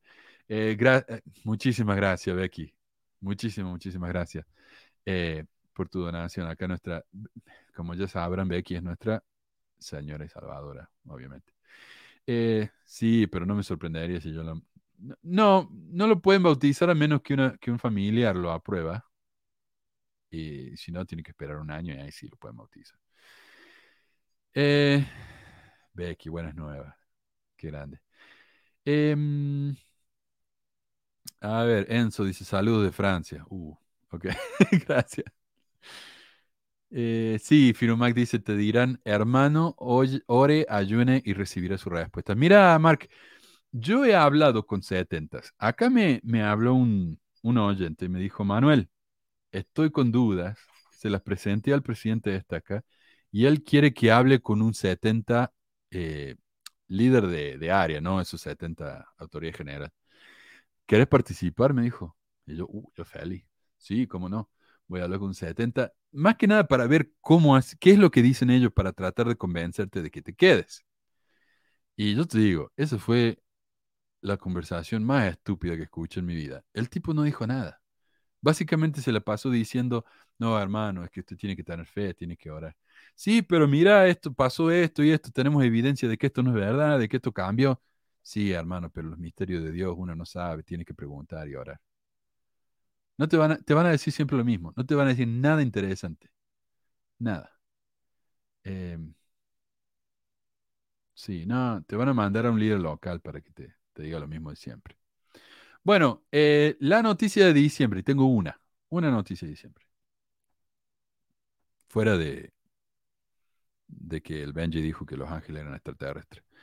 Eh, un hombre, Luis Charles Arán Zamora Jr., de 33 años, fue captado en imágenes de vigilancia usando una bandeja de metal para romper una vidri- una- un vidrio, una ventana, en el templo mormón de Provo. Luego metió la mano por la ventana rota y abrió la puerta desde, desde afuera. Zamora dijo que quiso entrar al edificio porque quería salir del frío. Este es un hombre que vive en la calle, obviamente, no tiene, no tiene hogar. Entonces él quería poder ah, no morirse frío, literalmente, no morirse frío. Eh, la iglesia se enteró de esto y ¿qué hizo? Plena época de Navidad, lo denunció a la policía. Y este es el problema. El tipo no robó nada. El tipo se metió y simplemente estuvo ahí un ratito y se fue, como para calentarse un poco. El problema es que la ventana que rompió este hombre, según la iglesia, cuesta 4 mil dólares. La ventana. Mentira, no cuesta ta- tanto. ¿Cómo puede costar tanto una ventana? Es que la ventana del señor, no sé. Como la ventana costaba 4 mil dólares, esto no es un crimen cualquiera, esto es una felonía de tercer grado. Y el pobre tipo va a pasar, vaya a saber cuántos años en la cárcel. En realidad los miembros de la iglesia lo que hicieron al reportarlo es justamente ayudarlo a que pueda tener eh, casa y comida por cuatro años. A mí esto, eh, realmente esto me dio asco. No, es increíble. no sé. Mira, plena época de Navidad. Y como el No, hombre este, Queremos O ayudar sea- a los más pobres y esto y todo. este hombre era una persona sin hogar. Obviamente vive en la calle y generalmente cuando alguien vive en la calle es porque tiene algún tipo de problema mental, porque mucha gente no que vive en la calle en realidad vive en sus coches. Esta persona vivía literalmente en la calle. Y como tenía un prontuario eh, policial, ni le preguntó inmediatamente a la cárcel. Y ahora va a juicio. La iglesia podría haber dicho, ¿saben qué? Son cuatro mil dólares esta ventana. Ok, es verdad. Pero no es tan gran cosa. Es una ventana. ¿Qué importa? La vida de este hombre es más importante, su libertad. eh, sí. Eh, ilumina el mundo en su plenitud, dice Carlos. Exactamente. Exactamente. ¿Qué les importa cuatro mil dólares? Como si no tuvieran dinero para reemplazar eso, ¿no? Joderle la vida a alguien así. Eh, porque quería no morirse de frío en la calle. Es la ventana que se hizo con pedacitos de oro, dice, de las planchas, dice Becky. Sí. Puede ser, ponele que sea una de esas ventanas, viste, ornamentales, con, con figuras y colores, pero. No, no, ¿qué importa? Es dinero, ¿qué importa? Es una cosa. Em, dice Edu, sí, la capilla mormona donde crecí yo fue vendida y ahora hay un departamento. Los miembros caminan más lejos hasta un centro de destaca. Y me parece, no sé, Edu, ¿sos de Chile? Como para tener una idea, ¿no? Ah, bueno. Bueno, tenemos más comentarios acá, no sé. Dice Edwin, ¿a quién diablo se le ocurre realizar este tipo de presentación en mitad de un partido? Los gringos son bien raros. Eh, es que yo no sé, mira, yo, yo no soy un fan del, del fútbol americano, en realidad como que lo odio. Eh, pero esos partidos son tan largos, duran horas y horas, y en realidad el tiempo jugado en esos partidos es mínimo. ¿Qué sé yo? 15 minutos de juego, porque siempre están en el timeout, eh, vamos a planear o que tenemos que parar, organizar a los chicos acá que se pongan en cierta posición. Es aburridísimo. Entonces algo tienen que hacer para entretenerse. Entonces en el medio tiempo, viste, tienen a, eh, por ejemplo, en el playoff tenían a Shakira ahí cantando en el medio tiempo con Jennifer Lopez, porque si no es aburridísimo. Ah, dice Firuma, creo que son las personas que están dentro y su forma de ser tan frívola y vacía que hacen que las personas se terminen desilusionando por sí mismas. Bueno. Eh, Alejandra dice, Alexandra, escuché que había alguien de Francia solo para informarle que tenemos una página de mormones francófonos en Facebook. Bien. Eh, a ver. Ah, es la ventana en los cielos, claro. Por eso cuesta tanto. Eh, ah, bueno. Pero bueno, ya está. Oh my gosh. Otra vez, el tercer comentario de alguien pidiendo dinero. Qué increíble. ¿Cómo molesta?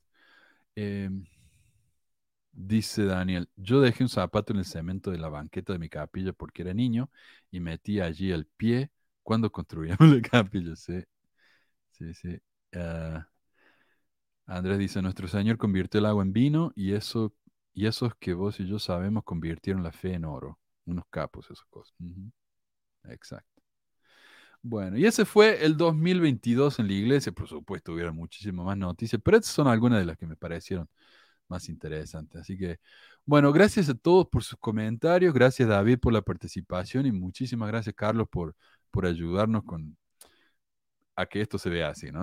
así que gracias a todos y bueno, volvemos la semana que viene eh, con tema nuevo. Mira, les dije que no sabía de qué hablar y me mandaron como 20 temas interesantísimos, así que vamos a ir de a poco. Eh, vamos a empezar de nuevo con la historia, con las ramas de la iglesia, con las esposas olvidadas de José Smith y todo eso. Así que me parece que va a ser un año divertido. Eh, gracias a todos y nos vemos la semana que viene. Adiós. Chao, hasta la semana que viene. Gracias Manu, gracias Carlos por todo. Gracias a vos, nos vemos.